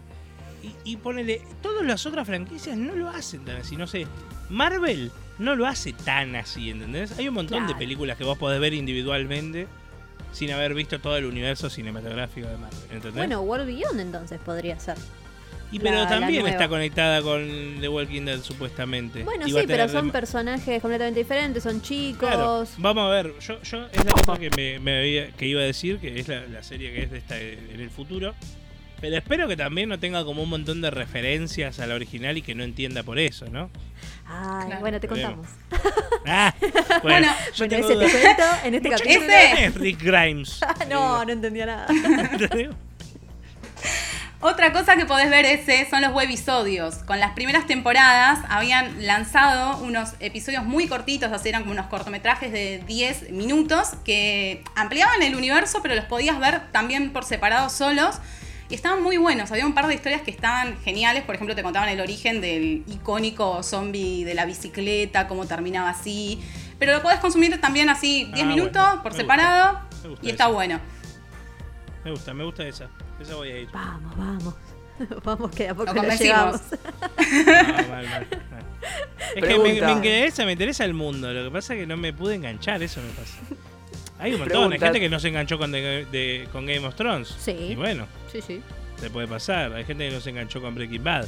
Que lo reentiendo, porque es muy difícil arrancar Breaking Bad para mí. Pero bueno. Eh, sí, Les sí, hago una consulta, chicos. Les hago una consulta.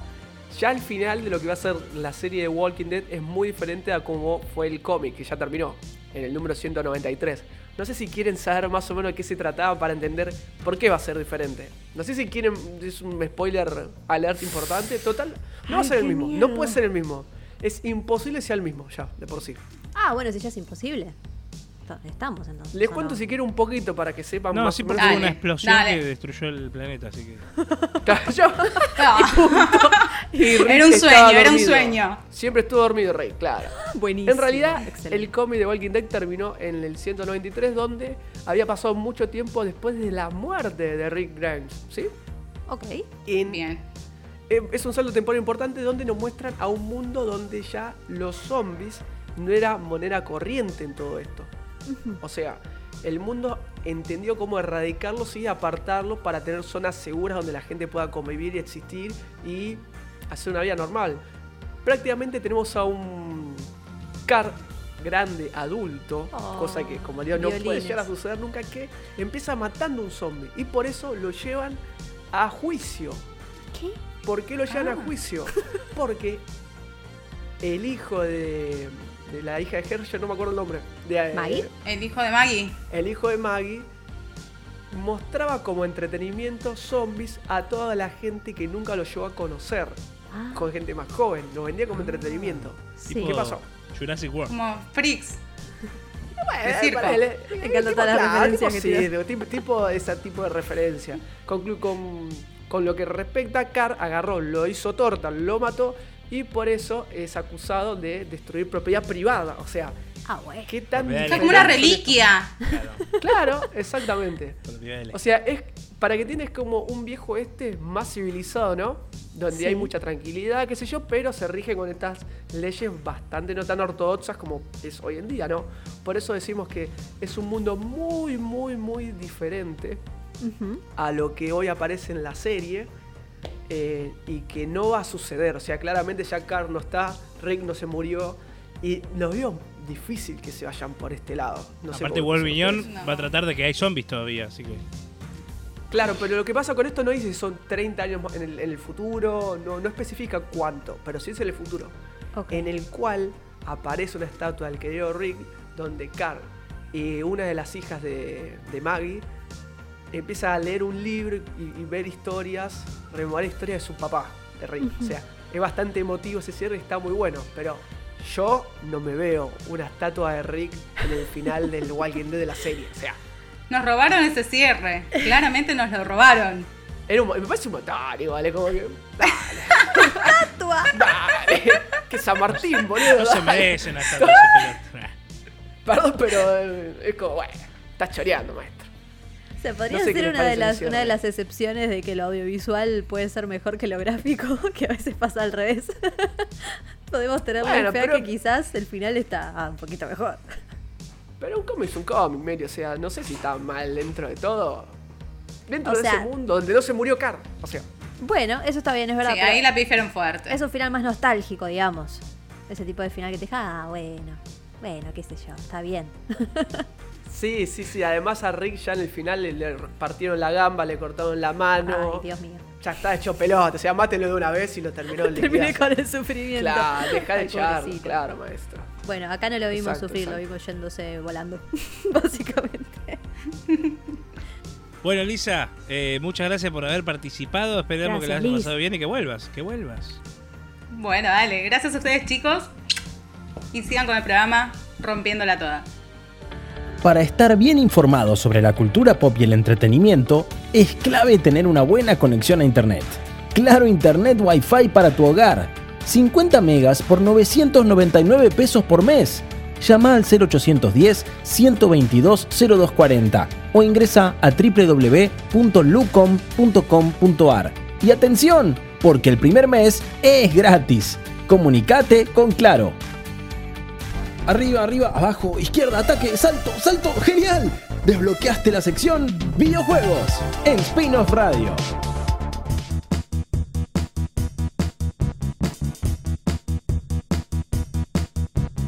Y así llegamos a uno, de los últimos bloques, tal vez el final, pero nos queda un poquito más de Espinos Radio acá en el aire de la Roca Pop. Déjenme darle un consejito ya que estamos por el final y ahí en la merienda, este sábado tan lindo de septiembre que llegó claro Internet Wi-Fi para tu hogar por 999 pesos con el primer mes gratis. Sí, así es, gratis. Comunicate al 0810 122 0240 o ingresa a lucom.com.ar. Internet Wi-Fi para tu casa con Claro y Grupo. Lucom. Ahí está, está todo coordinado este equipo. Increíble, lo tenemos que grabar, lo tenemos que grabar. Me encanta y ya que Ay. estamos justo del querido Ezequiel Contreras, tenemos que hablar del momento gaming de la semana. Exactamente, estamos acá con el momento gaming, el, el momento de videojuegos. eh, como ya dijo muy bien Ale en, nuestro, en nuestra presentación antes, eh, que le mandamos un saludo, seguramente nos esté escuchando. Pero vale. Eh, venimos con varios, varias noticias así. No te diría que hubo una. Bueno, sí, para mí hubo una como que es una de las más importantes del año. Pero después no hubo tampoco tal. Ah, mira, me rompió la cabeza esto que viene a continuación. Pero son importantes, no deja de ser importantes. Arrancamos con la noticia que digo yo que es para mí de las más importantes del año. Porque se anunció el precio, por fin, de la Xbox Series X a 500 dólares a 500 Ujú. dolarucos. 500 dólares. Lo que más o menos esperaba, Era ¿no? un precio que más o menos esperaba, 450, 500 dólares es lo que se esperaba. Pero bueno, eh, no vino solo, que eso es lo más copado y lo más interesante de la noticia. No vino sola esta Xbox Series X, que es, ya repasamos, ya lo dijimos varias veces en el programa, pero es esta consola de nueva generación que va a correr toda 4K, 60 cuadros. Algunos juegos como, como el Ori and the Blind Forest va a correr a eh, 120 cuadros por segundo, una locura. Nadie tiene una televisión 4K 120 cuadros, pero bueno, no importa, no importa nada. Corre igual a todo lo que da. Y todo con ray tracing, todo ve- velocidad de ultra, carga ultra rápida, bla bla bla. Pero también vino con su hermana menor, sería, que es la Xbox Series S. A 300 dólares. Y acá viene lo interesante, lo que podemos charlar un ratito. Me parece que esta es una consola que está apuntada más para el 2K o 1440p, también se conoce, o 1080p, pero a 60 cuadros, 120 cuadros, lo mismo, pero que es mucho más cercano a lo que tiene la gran mayoría del mundo, sería. Bajamos un poquito Eh, a tierra. Claro, ¿viste? Porque. Y me parece que incluso algunos juegos hasta pueden aprovechar más eso que correr a 4K. ¿Sí? Porque, ¿Qué voy con esto? Es una consola que está pensada más para ese sector, para el sector de 1080p, Full HD, 2K, ¿no es cierto? Eh, los juegos eh, tienen menor memoria, tienen me- eh, menor eh, placa, proce- eh, pe- mejor procesa- eh, peor ah, procesador. puede fallar, puede Y no fallar. quiero decir peor tampoco, sino que es menos mejor, ¿viste? Porque es como Claro, obvio, no es el full, full, pega full. Claro, obvio, pero tampoco Pero es el peor. Más que es que es más que suficiente eso hoy. Y sale a 300 dólares cuando nosotros eh, hablábamos con Meli antes de, de charlar de la noticia y eso, que no te compras ni una PC gaming, una PC gamer así para jugar, no te compras por 300 dólares. Para jugar ese estilo de juegos, no hablo. Eh, porque una placa de video más o menos equiparable te vale 300 dólares solo la placa. Entonces, ahí es cuando la gente tiene que empezar a ver, che, entonces esto realmente está bueno. Ojo, claro. Porque es realmente está apuntando a un precio a gente que, se, que quiere jugar una nueva generación y que no tiene cómo acceder a la misma. Eso sí lo veo como algo bastante positivo y bastante eh, interesante, por así decirlo, ¿no? Eh, Sí. ¿Qué pasa con esto? También viene con sus pros y sus contras. Bueno, sus pros es que es más barata, pero a la vez también es muchísimo más chiquitita. Es, de hecho, menos de la mitad de lo que ocupa la Xbox Series X. ¿Te Ay, sí, cuando las ese- pusieron las ese dos. CPU, sí, sí. Esa, esa caja, esa disquetera gigante que era. Sí. Bueno, es menos de la mitad, pero también viene sin lectora de discos. O sea, es exclusi- exclusivamente digital la consola. Como y Play, también- ¿no? ese que habíamos visto que Sí, va a sacar esas dos sí. versiones, ¿no? Lo que pasa Con es que lo-. Ahora voy a hacer la comparación con Play. Play también dijo que iba a tener las dos versiones, la digital y la, eh, no, la que viene con lectora de discos. Sí. La cual solamente, la- los- al parecer, la única diferencia entre las dos era solo esa. Ah, el precio. Que una tenía que una lectura, sí, Ah, el precio también, pero todavía no se dijo. Pero que a lo que voy es con los, lo que tiene adentro. ujú. Esta es más débil que la Xbox Series X. Eh, o sea, la Xbox Series S es más débil. O sea, es para Sí, 1080p, 1440p, no para 4K. Para 4K es la otra. ok. En cambio, con la Play no hicieron esa diferencia. Supuestamente las dos corren igual. ¿Me entendés? Solo que una trae lectora y otra no. Ah, ok, Entonces-. Perfecto. No creo que varíe 200 dólares de precio por tener una lectora y otra no.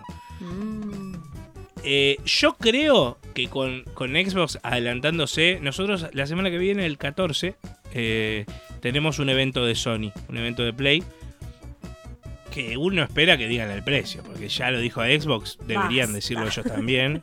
Por favor. Eh, ah, esto también no lo dije, pero ambas consolas salen el 10 de noviembre, ¿sí? Un mes antes de, de las épocas navideñas sería. Y lo que sucede también es que PlayStation no es... No suele achicar precios. No suele ser más barato. Eso es lo- la, la duda más grande. No suele tirar para abajo sus precios. Al contrario, suele tirarlos para arriba. La PlayStation 4 salió a, a 600 dólares Uf, cuando salió a la luz. Sí. ¿Se entiende? Eh, la Sí. PlayStation 3 salió a 500 en su momento. No suelen bajar los precios. Entonces, esto es lo que me sorprendería. Y a su vez no, pero no le convendría. Yo creo que si no sacan una consola, por lo menos a 400 dólares, eh, Play va a perder mucha. Va a perder mucho, ¿eh? Sí, vos podés tener las exclusivas y la gente que quiere comprarse una Play se la va a comprar al precio que esté. Eso está claro. Sí. La gente indecisa se va a tirar por la Xbox. No por la Series X. Por la, la otra, la más barata. ese. Claro, ¿Entendés? claro. Entonces, Bueno, que termine la agonía Play que el lunes lo digas porque ya. yo creo, yo creo que va a tener que apuntar a por lo menos que salga a 400 dólares por lo menos. Pero la veo Ya me bastante los imagino, difícil, ¿eh? me los Porque imagino habíamos dicho haciendo cuentas, viendo lo de Xbox haciendo cuentas, Olvidate. diciendo, no, pará, es que sí, estamos al horno. es que esto es lo que va a salir mundialmente. Hay que ver, ahí como decía Alan al principio del programa, hay que ver a cuánto llega acá a Argentina. Sí, eh, y demás. Ya la semana pasada habíamos hablado de las placas de video de estas nuevas que se lanzaron, que también están baratas. Al parecer AMD van a lanzar sus placas de video en un mes que también van a ser más baratas. Entonces, al parecer el gaming se está res- resultando ser más barato. Eso es bueno, eso no- nos conviene. sí, por favor. Pero, pero bueno, hay que ver, ¿no? Después también otra cosa que iba a decir es que acá en Argentina, por lo menos, Xbox está localizado. Eso también es un golazo. Eh, eh, PlayStation no, PlayStation sigue en dólares. Ah, en cuanto a precios. Ese, sí, ese, claro, ¿qué significa eso? Para el que no conoce. Que eh, la tienda, eh, claro, es verdad, para la, la tienda online, la tienda que vos comprás los juegos, Sí, el store. la gente, la, el store, la gente que vos comprás la suscripción y demás, eso eh, está en pesos o en dólares.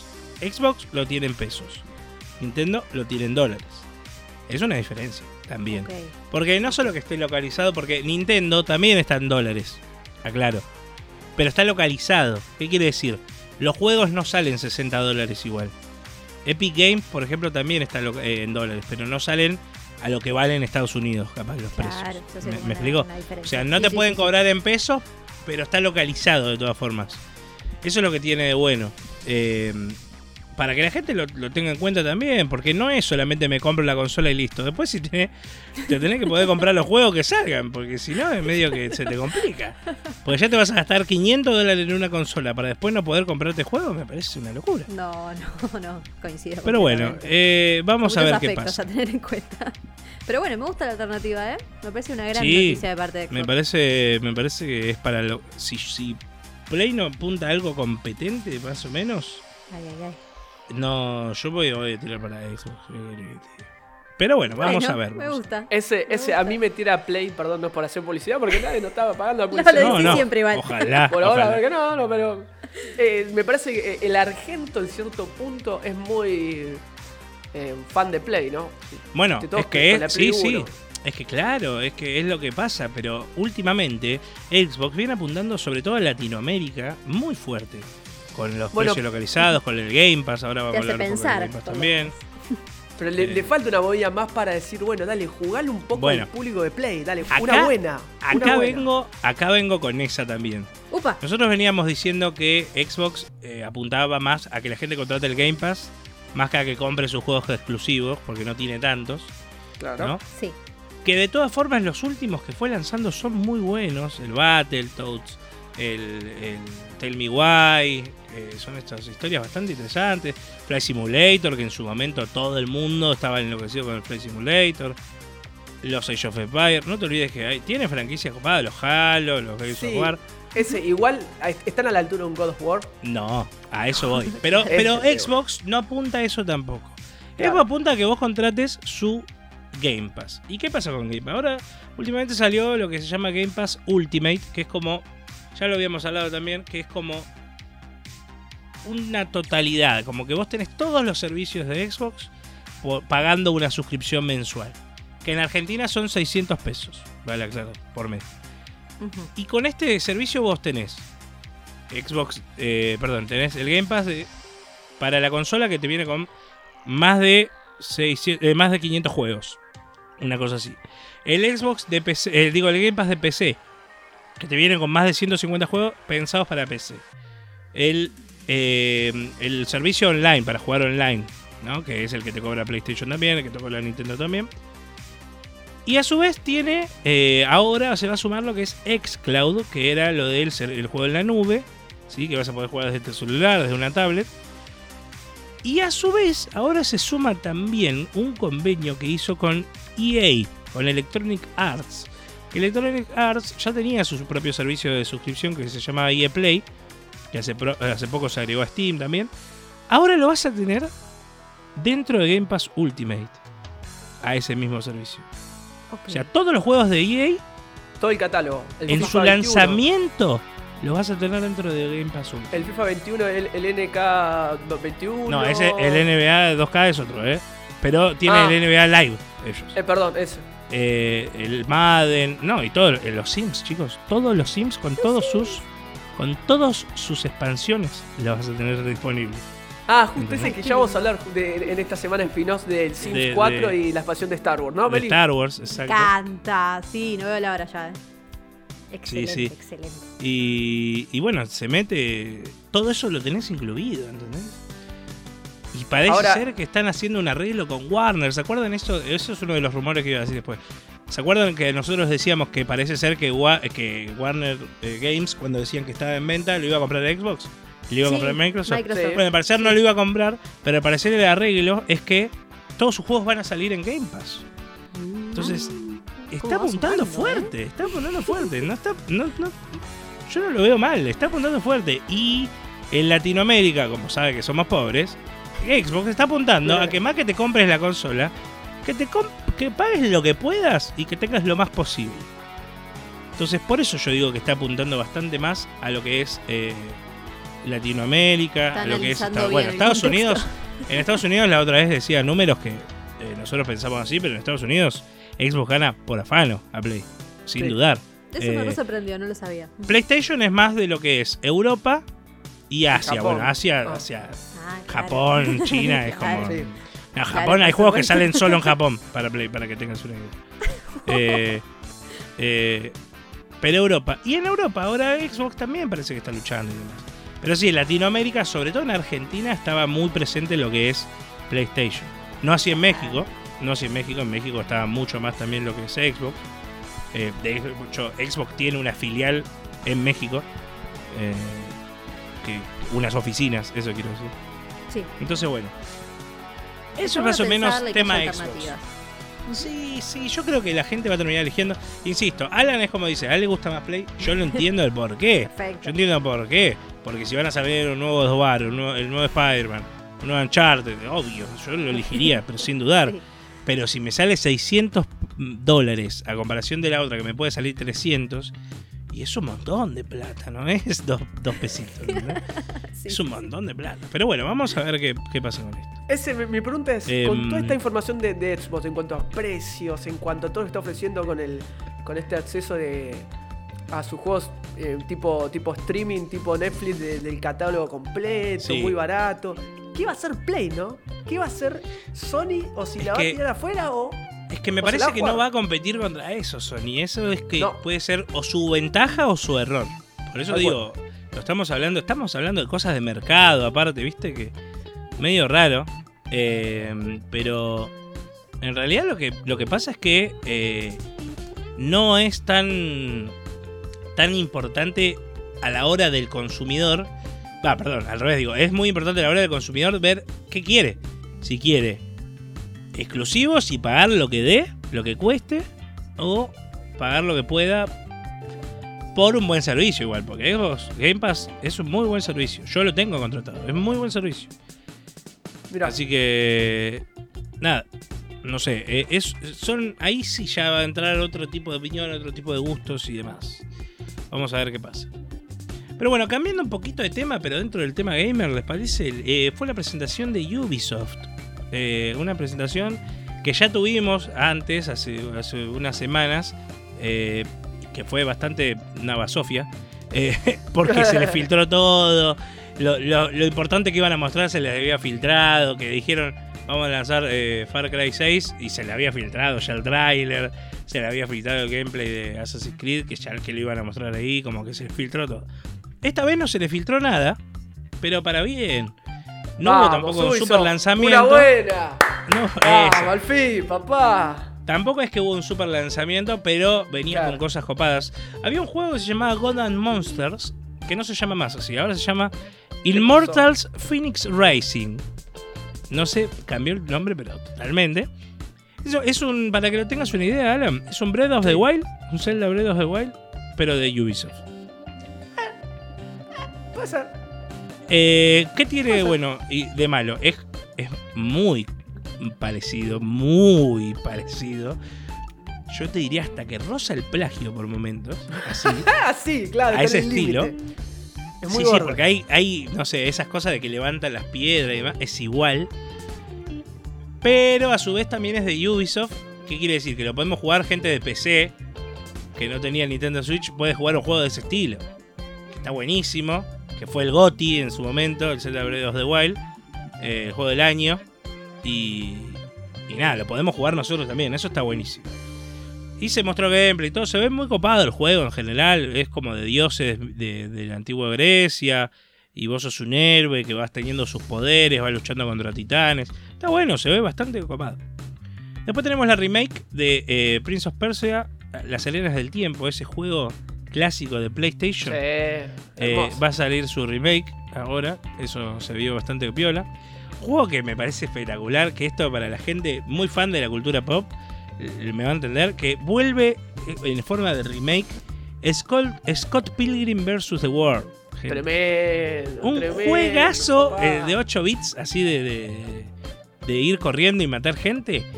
Increíble juegazo que estuvo en PlayStation 3 por tiempo limitado, que después no se consiguió más, que nadie más lo podía bajar porque no se podía comprar ni siquiera. Y que lo, pedía pidiendo, lo venía pidiendo la gente hace un montón. Y bueno, ahora lo tenemos otra vez entre nosotros.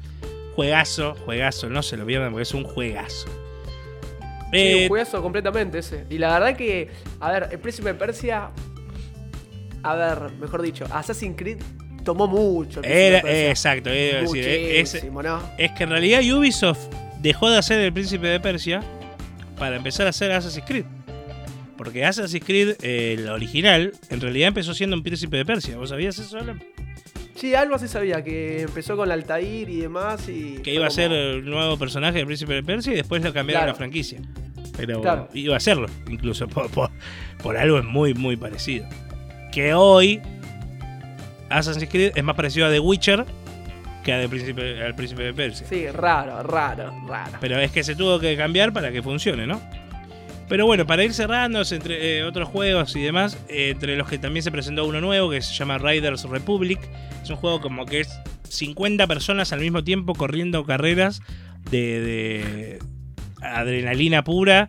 Es como Ubisoft venía con el juego que se llamaba Step, que era uno de snowboard. Así que no fue muy bien visto, que era lindo, pero que no, era, no estuvo tan bueno el juego. Y este viene como a reformar colores pasteles tipo Fortnite. 50 personas al mismo tiempo, corriendo carreras, con trajes de dinosaurios, había un par. Nada que ver. Es muy Eh, extraño. corriendo en moto, en skate, en, en snowboard, en volando con jetpack, o sea, muy loco todo, muy muy loco. Ver el tráiler, a mí me copó mucho, eh, porque se ve copado. Es como un Tony Hawk, pero con esteroides y, y se ve muy piola. Así que nada, yo lo, lo tengo mucha fe. a Ese, cerraron con ese el evento, para que tengas una idea, así que nada.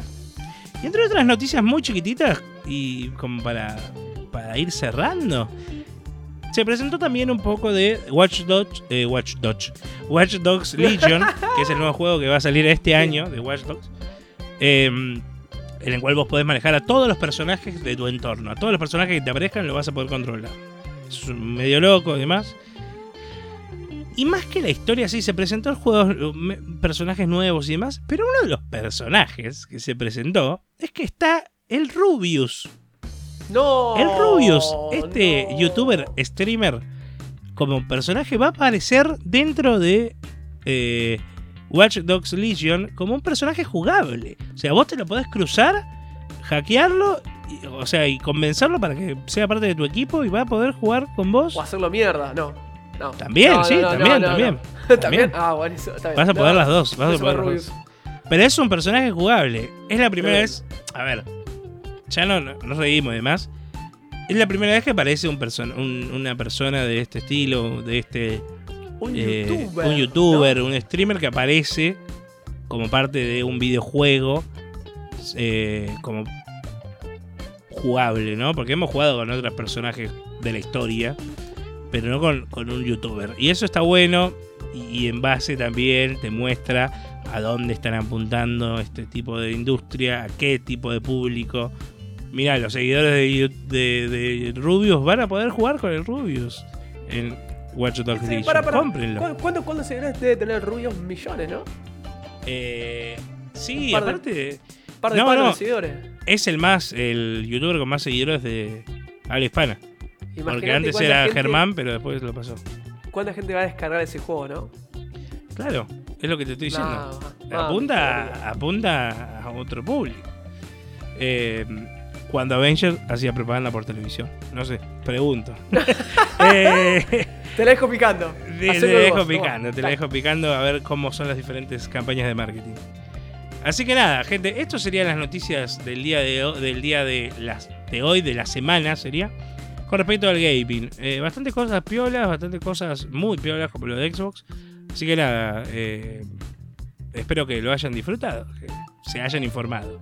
Esto fue nivel X, nos vemos. No, no. No, no, ojalá, Si te ojalá. suena, ojalá, por favor, lo tengan la gracia nivel X, fue donde nos criamos nosotros, seguro ese también mirando. Y hoy estoy haciendo esto X, gracias a que vi niveles. básicamente.